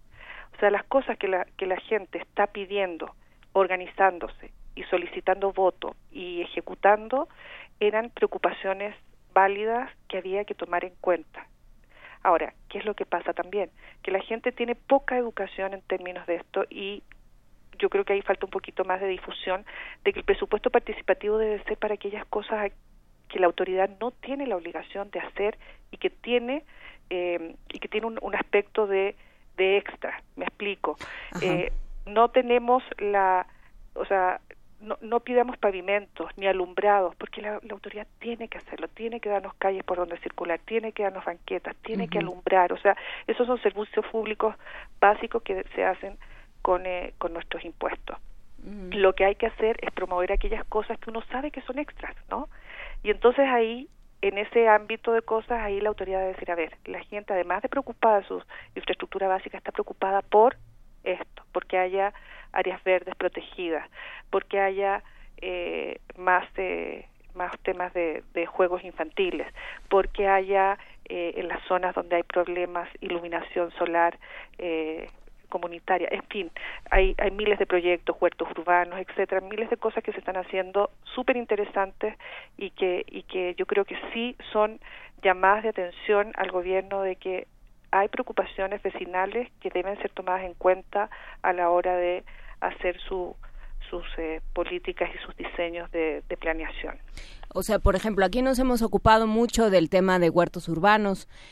Eh, y, bueno, parecería que es algo que, que, tendría que surgir de la propia comunidad, pero sí es algo que se puede pedir, digamos, en, en, ese en ese terreno donde nunca han hecho nada y que nada más es un el repositorio de, de llantas y de láminas y de y de cascos de cerveza se puede hacer o de latas de cerveza se puede hacer una un huerto, por ejemplo. Exacto. Y no tendrían que pagarlo, bueno, o sea, sí lo pagan los vecinos porque pagan impuestos, pues, pero pero podría salir de ahí.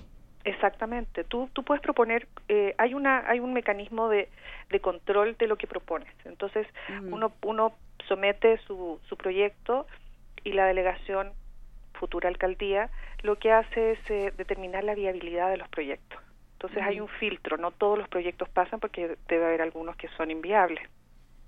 Y entonces, eh, una vez que pasan ese filtro donde está la gente de participación ciudadana de la delegación, eh, donde creo que va también el Instituto Electoral, eh, no sé si tenga voz, pero sí se asiste, Consejo Ciudadano, y hay una serie de autoridades que revisan eso y, y dicen este proyecto es viable, este no.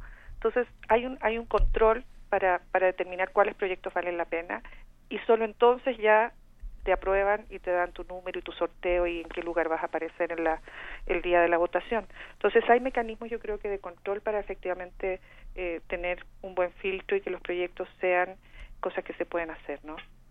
Eh, nos están comentando en redes algo algo interesante que es pues si uno no va, si uno dice de todas maneras nada va a cambiar, van a ganar por 100 votos o por 20 o por 3 por proyectos que no son el mío o que además pueden resultar en el en el negocio de alguien más. Mira, yo creo que el, tema de la de la inercia es es, es fundamental. O sea, la gente que va a votar es muy poquita y los proyectos ganan por 60 votos, 80 eh, votos, 100, o sea, hay muchos muchos proyectos que ganan con bien bien poquita eh, asistencia de, de votantes. Pero pero independientemente de eso, la poca gente que va decide que se hace y luego viene toda esta fase que yo les cuento que es muy cansada y nosotros llevamos haciéndolo ya cinco años, que es supervisar la ejecución. Uno no mm. recibe el dinero, la gente cree que uno recibe el dinero, son, el, por ejemplo, Lomas de Chapultepec empezamos con cuatrocientos y tantos mil pesos y ahorita ya creo que este año el presupuesto eh, es de seiscientos y algo, seiscientos mil pesos. Entonces, lo que pasa es que hay todo un mecanismo muy burocrático en que la Secretaría de Finanzas del Distrito Federal baja el dinero a las a las eh, delegaciones, las delegaciones se encargan en conjunto con sus eh, áreas de participación ciudadana en contratar los servicios para poder ejecutar el proyecto que se solicita y ahí la participación de los vecinos vuelve a ser imprescindible para supervisar la asignación de la obra y luego la ejecución de la misma por ejemplo, en nuestro caso, eh, mucho tiempo estuvimos haciendo andadores con una serie de características, tenían que ser permeables porque es un área ambiental, etcétera, pero toda esa supervisión de que se hicieran las cosas bien, de que se hicieran, de que la gente, eh, no, no por ser un espacio público, no, se hiciera mal, es una labor súper cansada y súper, eh, te, te, lleva mucho tiempo. Y ahí la gente se cansa, ¿no? Y es bien fácil pedir obra y no revisarla y después decir, oye, quedó mal hecho. No, hay que estar ahí eh, día con día viendo que las cosas se hagan. Entonces, toda esa parte post elección de supervisión de ejecución del dinero en una buena de una buena manera aunque uno no haya recibido el dinero sí hay que hacerlo y sí aquí hay un llamado a todos los que vayan a ganar el, el domingo a efectivamente supervisar que el dinero del presupuesto participativo se use de una manera eficiente efectiva y no se lo robe nadie. Tienes que estar organizado, digamos, no es que el domingo amaneciste con ganas de supervisar y vas a ver cómo van, tienes que estar organizado. ¿no? ¿no? claro, quien propone su proyecto tiene que tener las ganas luego de, hacerse responsable, claro, hacerse responsable, de seguirlo, de, de que efectivamente funcione, de que cuando quede mal hecho tiene la obligación de reclamar, que aquí no se hizo, ¿no? Eh, esto obviamente es a toro pasado, eh, Marcela, pero, pero ¿cómo, ¿cómo se propone? ¿Quién puede proponer un proyecto? O sea, ya ahorita ya no se puede, evidentemente, pero, pero para los próximos, para los próximos eh, años, años, sí. Mira, cualquier persona, cualquier persona, cualquier vecino, existe la creencia que solamente los comités ciudadanos pueden hacerlo eso no es cierto. Cualquier persona que tenga un proyecto, que diga, oye, a mí me gustaría que en mi esquina hubiese, no sé, eh, un área para, por ejemplo, eh, discapacitados, ¿no? Hay mucha gente que pide eso y, el gobierno no lo está dando. Entonces hay gente que quiere acceso universal a los espacios y quiere pedir rampas y eso, eso se puede pedir. Entonces, si tú quieres pedir cualquier cosa que luego la autoridad va a determinar si es viable o no, puedes hacerlo aunque seas una sola persona, mm. una. Y luego también lo podrán hacer asociaciones, comités ciudadanos, eh, distinta gente, pero sí no es necesario eh, tener un tipo de agrupación para poder presentarlo. Cualquier persona puede proponer algo y mientras más serio, más fundamentado, mientras más concreto sea, más posibilidades tienes de que sea viable, más posibilidades tienes de que la gente lo vote, porque luego hay que hacer como campaña entre los vecinos, no decir, oye, se trata de esto, nosotros eh, tenemos este plan, es continuo, eh, pretendemos hacerlo en tanto tiempo, o sea, sí hay que hacer, hacer una, una labor de convencimiento. Entonces, yo la única recomendación que hago, aunque sean uno solo, que lo hagan de una manera muy fundamentada y lo más concreto posible para que el proyecto pueda ser eh, viable y luego votado por los vecinos positivamente. Más allá del, de, eh, del que ustedes están trabajando, Marcela Álvarez, ¿conoces otro, digamos, otro caso de éxito? Mira, todos los años el Instituto Electoral premia eh, los, los casos de éxito en cada una de las delegaciones de la, de la ciudad. Y eso es muy bueno porque te dan, te dan pues un reconocimiento y, y hay una, una ceremonia bien bonita donde conoces a otra gente. Entonces son al menos eh, 16 proyectos que se, que se reconocen anualmente. Y ahí encuentras de todo, huertos urbanos, eh, recolección de agua, eh, esto que te cuento de, de movilidad, eh, cosas muy padres y cosas muy innovadoras también. Entonces yo creo que, que cada año van saliendo nuevas ideas y lo importante, y creo que es súper bueno, es replicarlas porque esto que hacemos nosotros en nuestra colonia es absolutamente replicable en todas las en todas las colonias donde haya espacios abandonados donde hay espacios que se, se dejaron a morir y que y que la gente solamente lo usa para eh, delincuencia para juntarse a drogarse y a, y a tomar alcohol. Pues todos esos lugares ya la gente no se acerca. Entonces hay que volver a tomar esos espacios en el caso de nuestra de nuestras propuestas y eso es replicable en todas las áreas de la ciudad. No necesita ser un área de valor ambiental. De repente hay áreas verdes, eh, lotes baldíos, que son chiquitos, pero que tienen un potencial enorme de, precisamente ser un espacio de integración y de construcción de comunidad, de, de, dar actividades para alejar a los jóvenes de la delincuencia y del ocio, eh, de crear áreas deportivas, en fin. Por ejemplo, recuperar inmuebles. Eh, estoy pensando tal vez en en ciertos espacios que en, alguna casa que a lo mejor está abandonada o no sé porque bueno eso entra en un problema ahí de propiedad privada y demás pero pero tal vez una casa de la cultura que pues hicieron un día y nunca volvieron a hacerle ningún caso o un museo este, estos espacios comunitarios. Todo eso se puede hacer con, con presupuesto participativo y probablemente un presupuesto participativo no sea suficiente. Entonces lo que nosotros hacemos es que contamos eh, todos los años con, con, tratar de ganarnos el presupuesto participativo y asignamos esa partida a una parte del proyecto. ¿no? Y año con año se va continuando con eso mismo. La continuidad probablemente en proyectos como el que tú mencionas de recuperar espacios culturales, educativos, eh, probablemente les tome más de un año porque el presupuesto, 600 mil pesos, parecen mucho, pero a la hora de la hora se hacen bien poquitos. Sí, sí, no es nada. Hay una, eh, yo soy un poquito atorado en la parte de la, de la entrada para, para registrarse en el, para la votación del 2. Las últimas credenciales del lector pide tres campos, una clave de lector, un número de OSR y una clave de voto por Internet. En la clave de voto por Internet nunca se sabe de dónde sacarla. Mira, es yo creo el, el, eh, el gran problema del, de la votación y, y no es un problema fácil de resolver es el tema del voto por internet es más este año nosotros hicimos casi que un, eh, una, una, una protesta y no promovimos el voto por internet este año porque implicaba ir físicamente a registrarte o sea, de cuenta que, que vas como si fueras a votar Ah, ¿no? Pero en vez de votar, te registras con todo lo que se implica, ir a un lugar, dar tu, tu, tu IFE, esperar que te impriman una constancia, firmar, etcétera. Entonces, haz de cuenta que es todo el proceso de voto. Y luego te dan unos días, que justo hoy, por ejemplo, los días antes de la elección, eh, y que son pocos, además, creo que son dos o tres días antes, en que puedes meterte a la página y votar. Entonces ya tienes dos, dos pasos a seguir. Si ya de por sí la gente se toma poca la molestia, o sea, no se toma la molestia de ir a votar, imagínate cuando les pones demasiados pasos. Y una programación y una anticipación que por nuestra naturaleza latina no existe, ¿no? O sea, eh, un mes antes de la votación tenías que haber pensado que ibas a estar aquí o allá perfectos de pedir el voto por Internet.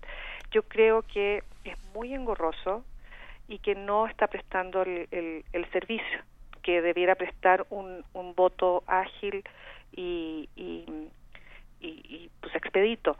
La, el argumento es precisamente para evitar fraudes, pero estamos hablando de participación ciudadana, de proyectos vecinales y yo creo que ahí eh, el grado de, de, de, deseo de fraude es mucho menor que en cualquier otra instancia. Entonces yo, yo llamo, es un llamado al Instituto Electoral de la Ciudad de México a eh, promover un canal de votación electrónica que sea expedito y que sea lógico, porque la verdad no lo es y nosotros este año en un acto de, de rebeldía no lo promovimos entre nuestros votantes. Perfecto. Eh, ¿Qué si promueves, digamos, cómo ir, eh, cómo ir, eh, cómo enterarse? Eh, están promoviendo justamente que uno se presente en, en donde le corresponda. Primero, ¿cómo saber dónde me toca? Mira, nosotros, cada proyecto debiera, debiera tratar de promover eh, las casillas de votación. Entonces, en, el, en nuestro caso tenemos muy identificadas eh, dónde están ubicadas. Tenemos dos lugares. Eh, uno es en el Mercado de Prado Norte, el otro en una escuela primaria en Reforma, la escuela primaria Chapultepec. Entonces, la gente de las lomas de Chapultepec de esta sección sabe que dependiendo de la terminación de su de su IFE, uh -huh. de esos cuatro numeritos, puedes identificar claramente si le toca en uno o en otro. Mm.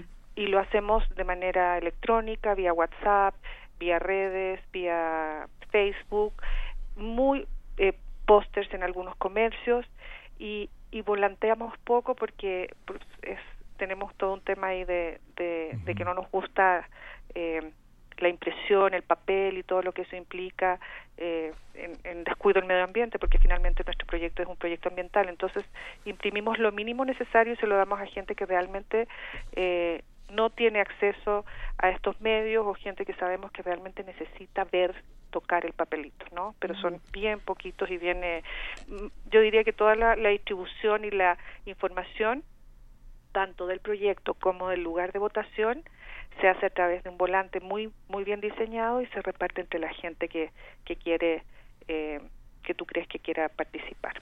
¿Cuáles son los cuatro números? ¿Dónde está? ¿Están en la credencial del lector? Sí, en la credencial del ¿En lector. la sección?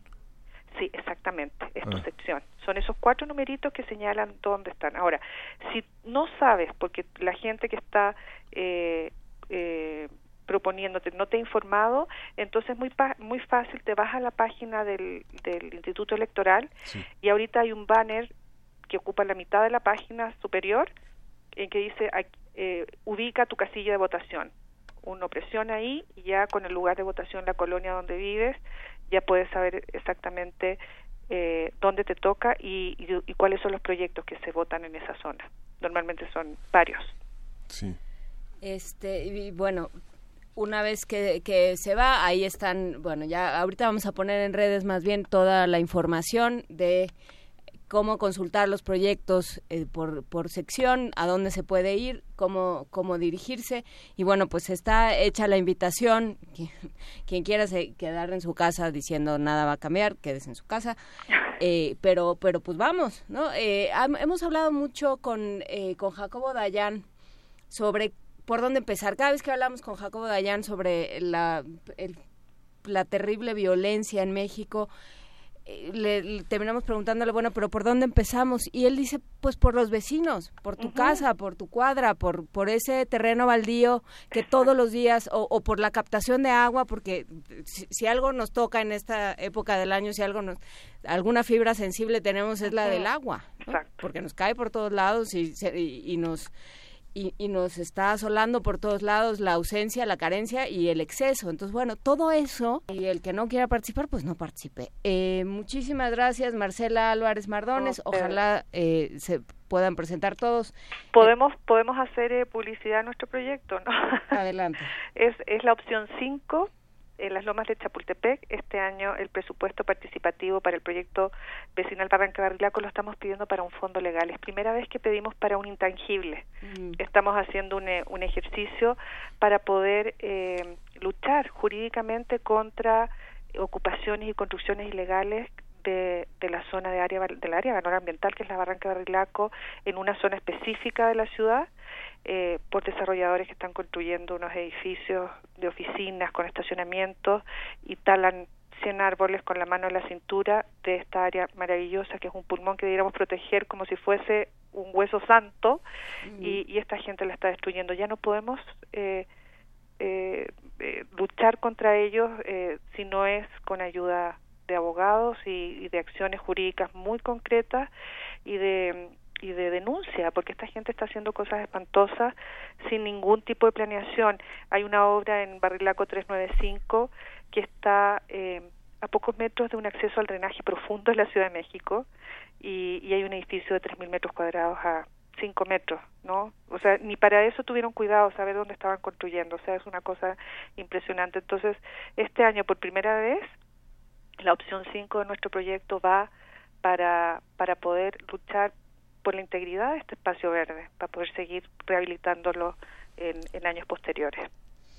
Pues eh, es un ejemplo. Nos preguntaba también Elizabeth Cruz eh, si hay cursos para hacer eh, para hacer proyectos participativos. Hay talleres, hay talleres, hay manuales, hay manuales. Fíjate que el Instituto Electoral hace una labor y es cosa de acercarse a los jefes distritales. Toda esta información está muy disponible en la página del Instituto Electoral de la Ciudad de México. Eh, hay hay mucha información disponible y mucha capacitación. Nada más es cosa de acercarse ellos tratan de llegar pero no tienen los medios ni la, ni la gente capacitada. A pesar de que en esta época sí ves a gente del Instituto Electoral moviéndose por las calles de la ciudad de una manera admirable yo mi respeto. Mi jefa distrital eh, ha cumplido una labor que realmente yo le saco el sombrero a Verónica Muñoz en el distrito 13 ha hecho una labor admirable de capacitación de información. Gracias a ella nosotros sabemos fechas sabemos materiales sabemos todo porque mantiene eh, información y relación con la gente que, que, está haciendo los proyectos participativos. Entonces, cosa de acercarse porque el Instituto Electoral hace su chamba para presentar el proyecto, que es una cosa muy sencilla, pero sí hay que llenar un formulario, etcétera, y eh, para luego darle seguimiento. así hay, hay información a la mano, si la hay pues la vamos a buscar y la vamos a difundir. Muchísimas gracias, Marcela Álvarez Mardones, cofundadora del proyecto vecinal Barranca de Barrilaco. Muchísimas gracias por estar con nosotros. A Miguel Ángel y Juana, muchas gracias y buen día a todo tu auditorio. Buen día. Bye. Vamos, pues vamos, vamos, vamos a regalar libros. Tenemos, tenemos tres paquetes de libros que vamos a dar por teléfono. Hay que llamar nada más. Tenemos tres paquetes. En el primer paquete tenemos de María Eugenia Romero Sotelo, Los orígenes del neoliberalismo en México, La Escuela Austriaca, que es un libro editado por el Fondo de Cultura Económica en coedición con la UNAM y la Facultad de Economía.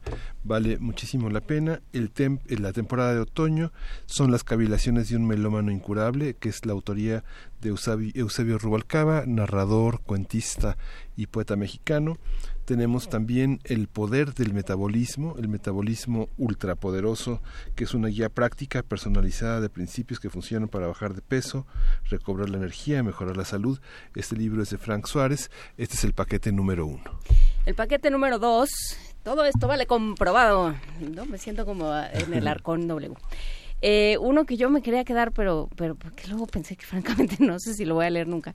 La circulación de la sangre, un breviario de la revolucionaria idea de William Harvey. ¿Cómo se enteraron? ¿Cómo, cómo se llegó en esta colección de los breviarios del Fondo de Cultura, donde están pues pequeñas obras monográficas sobre temas que, que pues le interesan a muchos y, están contadas de manera que nos interesan a, o que pretenden interesarnos a todos. Sí, sí, justamente terminó la feria, la feria del libro medieval y había la filosofía medieval, este, la escolástica, Santo Tomás de Aquino, este, varios libros muy interesantes que, que, son, que son exhaustivos. ¿no? Pues la circulación de la sangre de Thomas Wright, la revolucionaria idea de William Harvey, la colección breviarios en el Fondo de Cultura, de Eusebio Rubalcaba también, El silencio me despertó. Muchísimas gracias a al Maquia Editores que nos envió varios títulos del el maestro Eusebio Rubalcaba y otro ejemplar, hay que decir, este otro ejemplar de Metabolismo Ultrapoderoso, no sé por qué pensaron en océano que necesitábamos tantos, pero aquí hay varios. Bueno, también eh, aquí están estos dos, dos paquetes y... Tres paquetes. Tres paquetes. Porque tenemos en uno, en, el tercer paquete está La estafa maestra de, de Nayeli Roldán, de Miriam Castillo y Manuel Uresti, esta investigación que hizo Animal Político que edita en temas, que, que se edita en temas de hoy en Random House. Y está también Metabolismo Ultrapoderoso para este pues para aquellos que quieren mejorar su tener una perspectiva amplia sobre un estado de salud que, que consiste en aprovechar todo lo que entra al cuerpo. Frank Suárez es el autor. Y nos vamos a escuchar una postal sonora, no sé si nos vamos porque Uriel con una mano me señala el pizarrón y con la otra le, pica este, frenéticamente a la computadora, entonces no sé si eso quiere decir que sí podemos ir eh, mandar a la postal sonora, sí. A ver, Juan Varillas es radio escucha, eh, colaborador a, partir de sus postales sonoras de, eh, de, este espacio y nos envía una postal sonora que grabó su sobrina bióloga. Y esta postal consigna el sonido de gorilas en Uganda. Muchísimas gracias a la sobrina de Juan Varillas y a Juan Varillas que nos lo hizo llegar.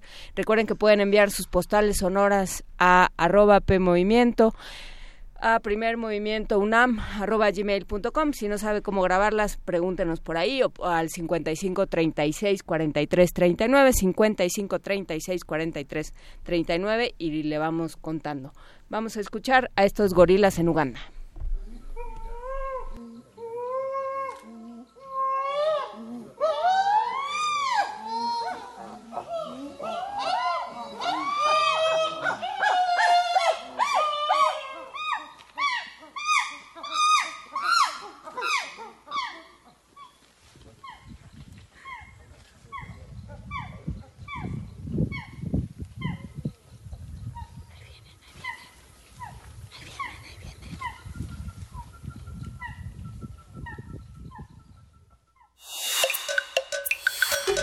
Primer movimiento. Hacemos comunidad. Ya está en la línea Pavel Inuit Arevalo Franco, que ha hecho un documental que se titula Identidad Puma. Pavel es egresado de la FESA Catlán en comunicación, es niño pumita, exjugador de equipos representativos de la UNAM y cantera de Pumas. Un documental hecho con los recursos, eh, con las herramientas que da eh, ser egresado de una carrera como la de comunicación en la FESA Catlán. Pavel, buenos días. ¿En qué consiste este documental y qué aspecto de la identidad eh, universitaria representa el deporte? Hola, muy buenos días a todos. Este, pues esta identidad, esta filosofía o cuando uno llega a una institución y cuando se siente pertenecer a esta misma, ¿no? es lo que me sucedió a mí desde estar en Pumitas, representar al equipo de la universidad, jugar en cantera, estudiar dentro de la universidad. Eh, de esa forma se me creó esa identidad y lo quise plasmar con un documental del lado tomando en primer parte el fútbol que es lo que a mí me apasiona. A ver, eh, ¿De dónde salió esta idea? Digamos, ¿qué es lo que hay que decir sobre Pumitas? ¿Y de dónde salió la idea y cómo se desarrolló? Porque muchas veces uno tiene un, el germen de una idea fantástica y el árbol que le crece es completamente distinto y da unos frutos muy raros. Cuéntanos, ¿qué pasó? Esta idea surge, te digo, de hace tiempo yo vi un documental que se llama, un documental película hecho en México, que es las tradiciones del mexicano, la música, la comida me llamó mucho la atención y dije, ¿por qué no hacer algo parecido dentro de la universidad, con el ámbito futbolístico? Entonces, esta parte surge porque sí creo que representar la universidad o estar dentro de la UNAM es único, es algo que pocos o muchos pueden explicarlo.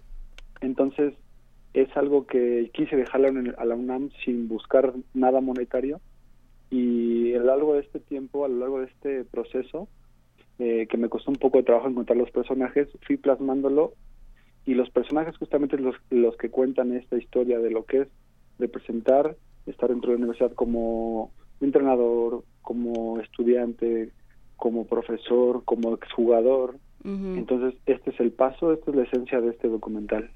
¿Quiénes son tus personajes, Pavel? Hay muchos personajes, están Joaquín Beltrán, Miguel España, Gerardo Galindo, el presidente de Pumitas, eh, jugadores del equipo representativo femenil, varonil, los entrenadores del equipo profesional del femenil de Puma, eh, entrenadores de los mismos equipos de, los representativos de soccer y algunos entrenadores más. Porque hay que decir, Pumas, el equipo de Pumas no es lo mismo que Pumitas, digamos. Uno pensaría que de Pumitas salen los jugadores de Pumas, pero pues, no vamos a hablar de lo que sucede administrativamente con el equipo de Pumas.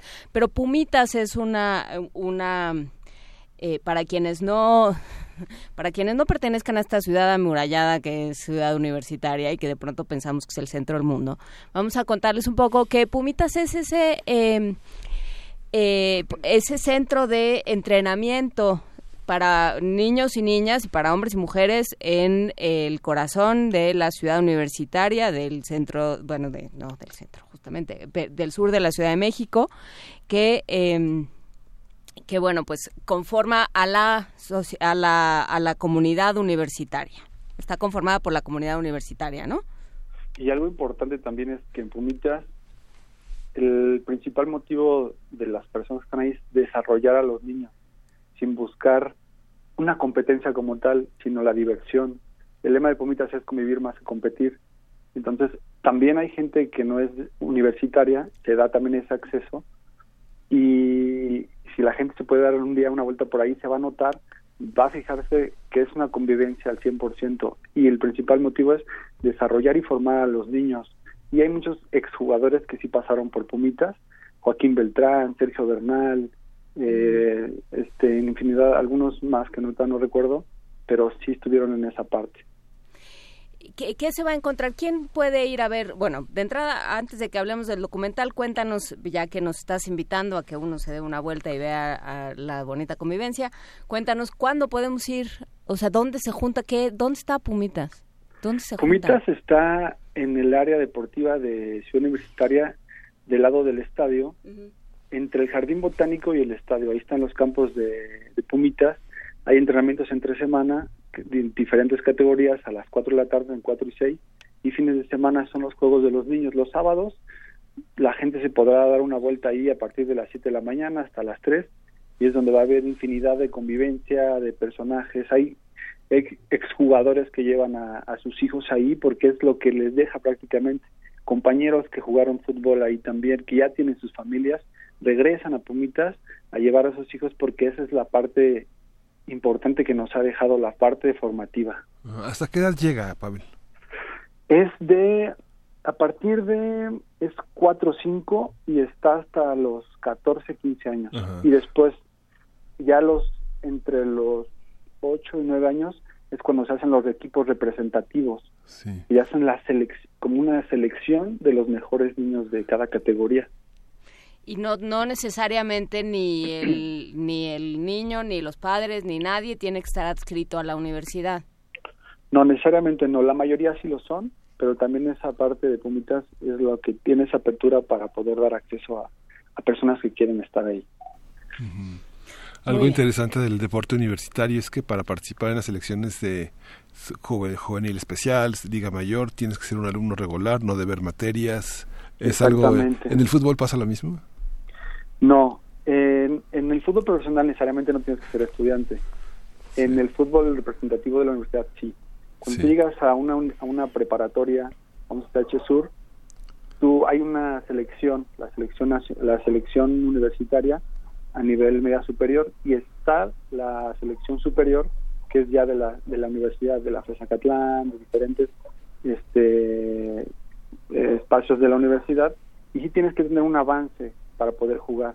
Te piden un avance estudiantil, o sea, tienes que pasar tus materias para poder también jugar. Entonces, también esa parte es, creo que, es la esencia de, de este de, representar a este equipo universitario. Y en el, en el primer equipo de fútbol, en fuerzas básicas, en cantera, necesariamente no tienes que estudiar. Algunos jóvenes estudian dentro de la universidad, pero no necesariamente tienes que hacerlo para formar parte de este equipo o del club de universidad.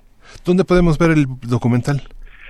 El estreno va a ser mañana, Este, en la Facultad de Contaduría y Administración, en el auditorio Carlos Pérez del Toro. Ahí se abrió la semana deportiva y afortunadamente con el apoyo de, de actividades deportivas de la UNAM, con este Pablo Macedo y este Félix de la facultad, se abrió ese espacio para poder yo pues estrenar lo que ya llevaba años también esperando esta oportunidad. Es en la mañana, eh, inicia nueve y media de la mañana, pero para llegar a la ciudad universitaria y para poder estacionarse ahí es un es un, show, entonces más bien es que se vayan prevenidos y o en metrobús o en taxi, no sé, para poder poder llegar a tiempo. ¿A qué hora?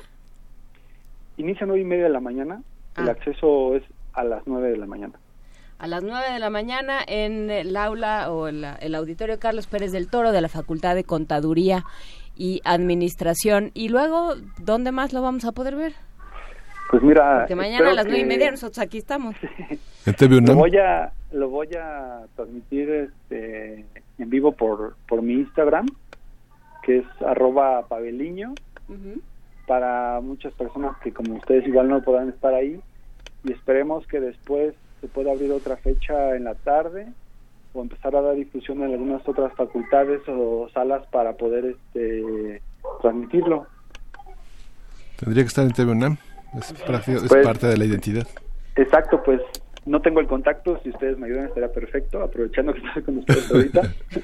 no, bueno, este, nosotros en TV UNAM, ¿cómo te explico que perdimos ah, cualquier capacidad de negociación? Bueno, no te espero que nos escuchando entonces por ahí. Sí, Pavel. Si hay esa oportunidad para poder ver la difusión y, lo puedan ver. Sí, mucha suerte. Y si hay cualquier otro tipo de, eh, de muestra, de, de, espacio donde se pueda ver, por favor avísanos para, para darle difusión. Muchísimas gracias, Pavel Inuit Arevalo Franco, egresado de la FESA Catlán en Comunicación eh, y pues director de este documental Identidad Puma. Muchísimas gracias por esta conversación. Muchísimas gracias y espero que los que lo puedan ver lo puedan disfrutar y el mensaje que quiero dar es que la gente se inspire en la vida, que haga sus sueños, que siga lo que quiera hacer, eh, porque hay que disfrutarla y, hay que seguir soñando, no hay que dejarlo de hacer. Muy bien. Y, seguir trabajando también ayuda. Muchísimas gracias, Pavel Inuit. Gracias, Pavel. Pues nosotros, ya nos vamos con un fondo de música que consiste en escuchar de Sao Paulo Escallas Ah, eh, en algún lugar de América. Ah, no, es, perdón, es la emperatriz. Y es y justamente vamos a escuchar el error 444, el mío fue el 403. Muy bien, 444, vámonos. Muchísimas gracias. Esto fue primer movimiento. El mundo desde la universidad.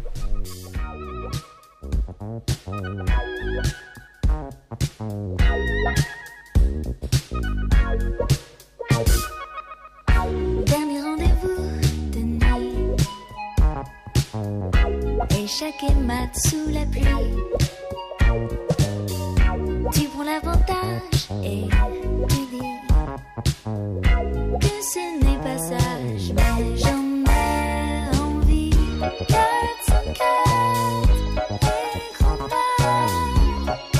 laisse-moi rire. Tu croyais m'avoir. Bon voyage, je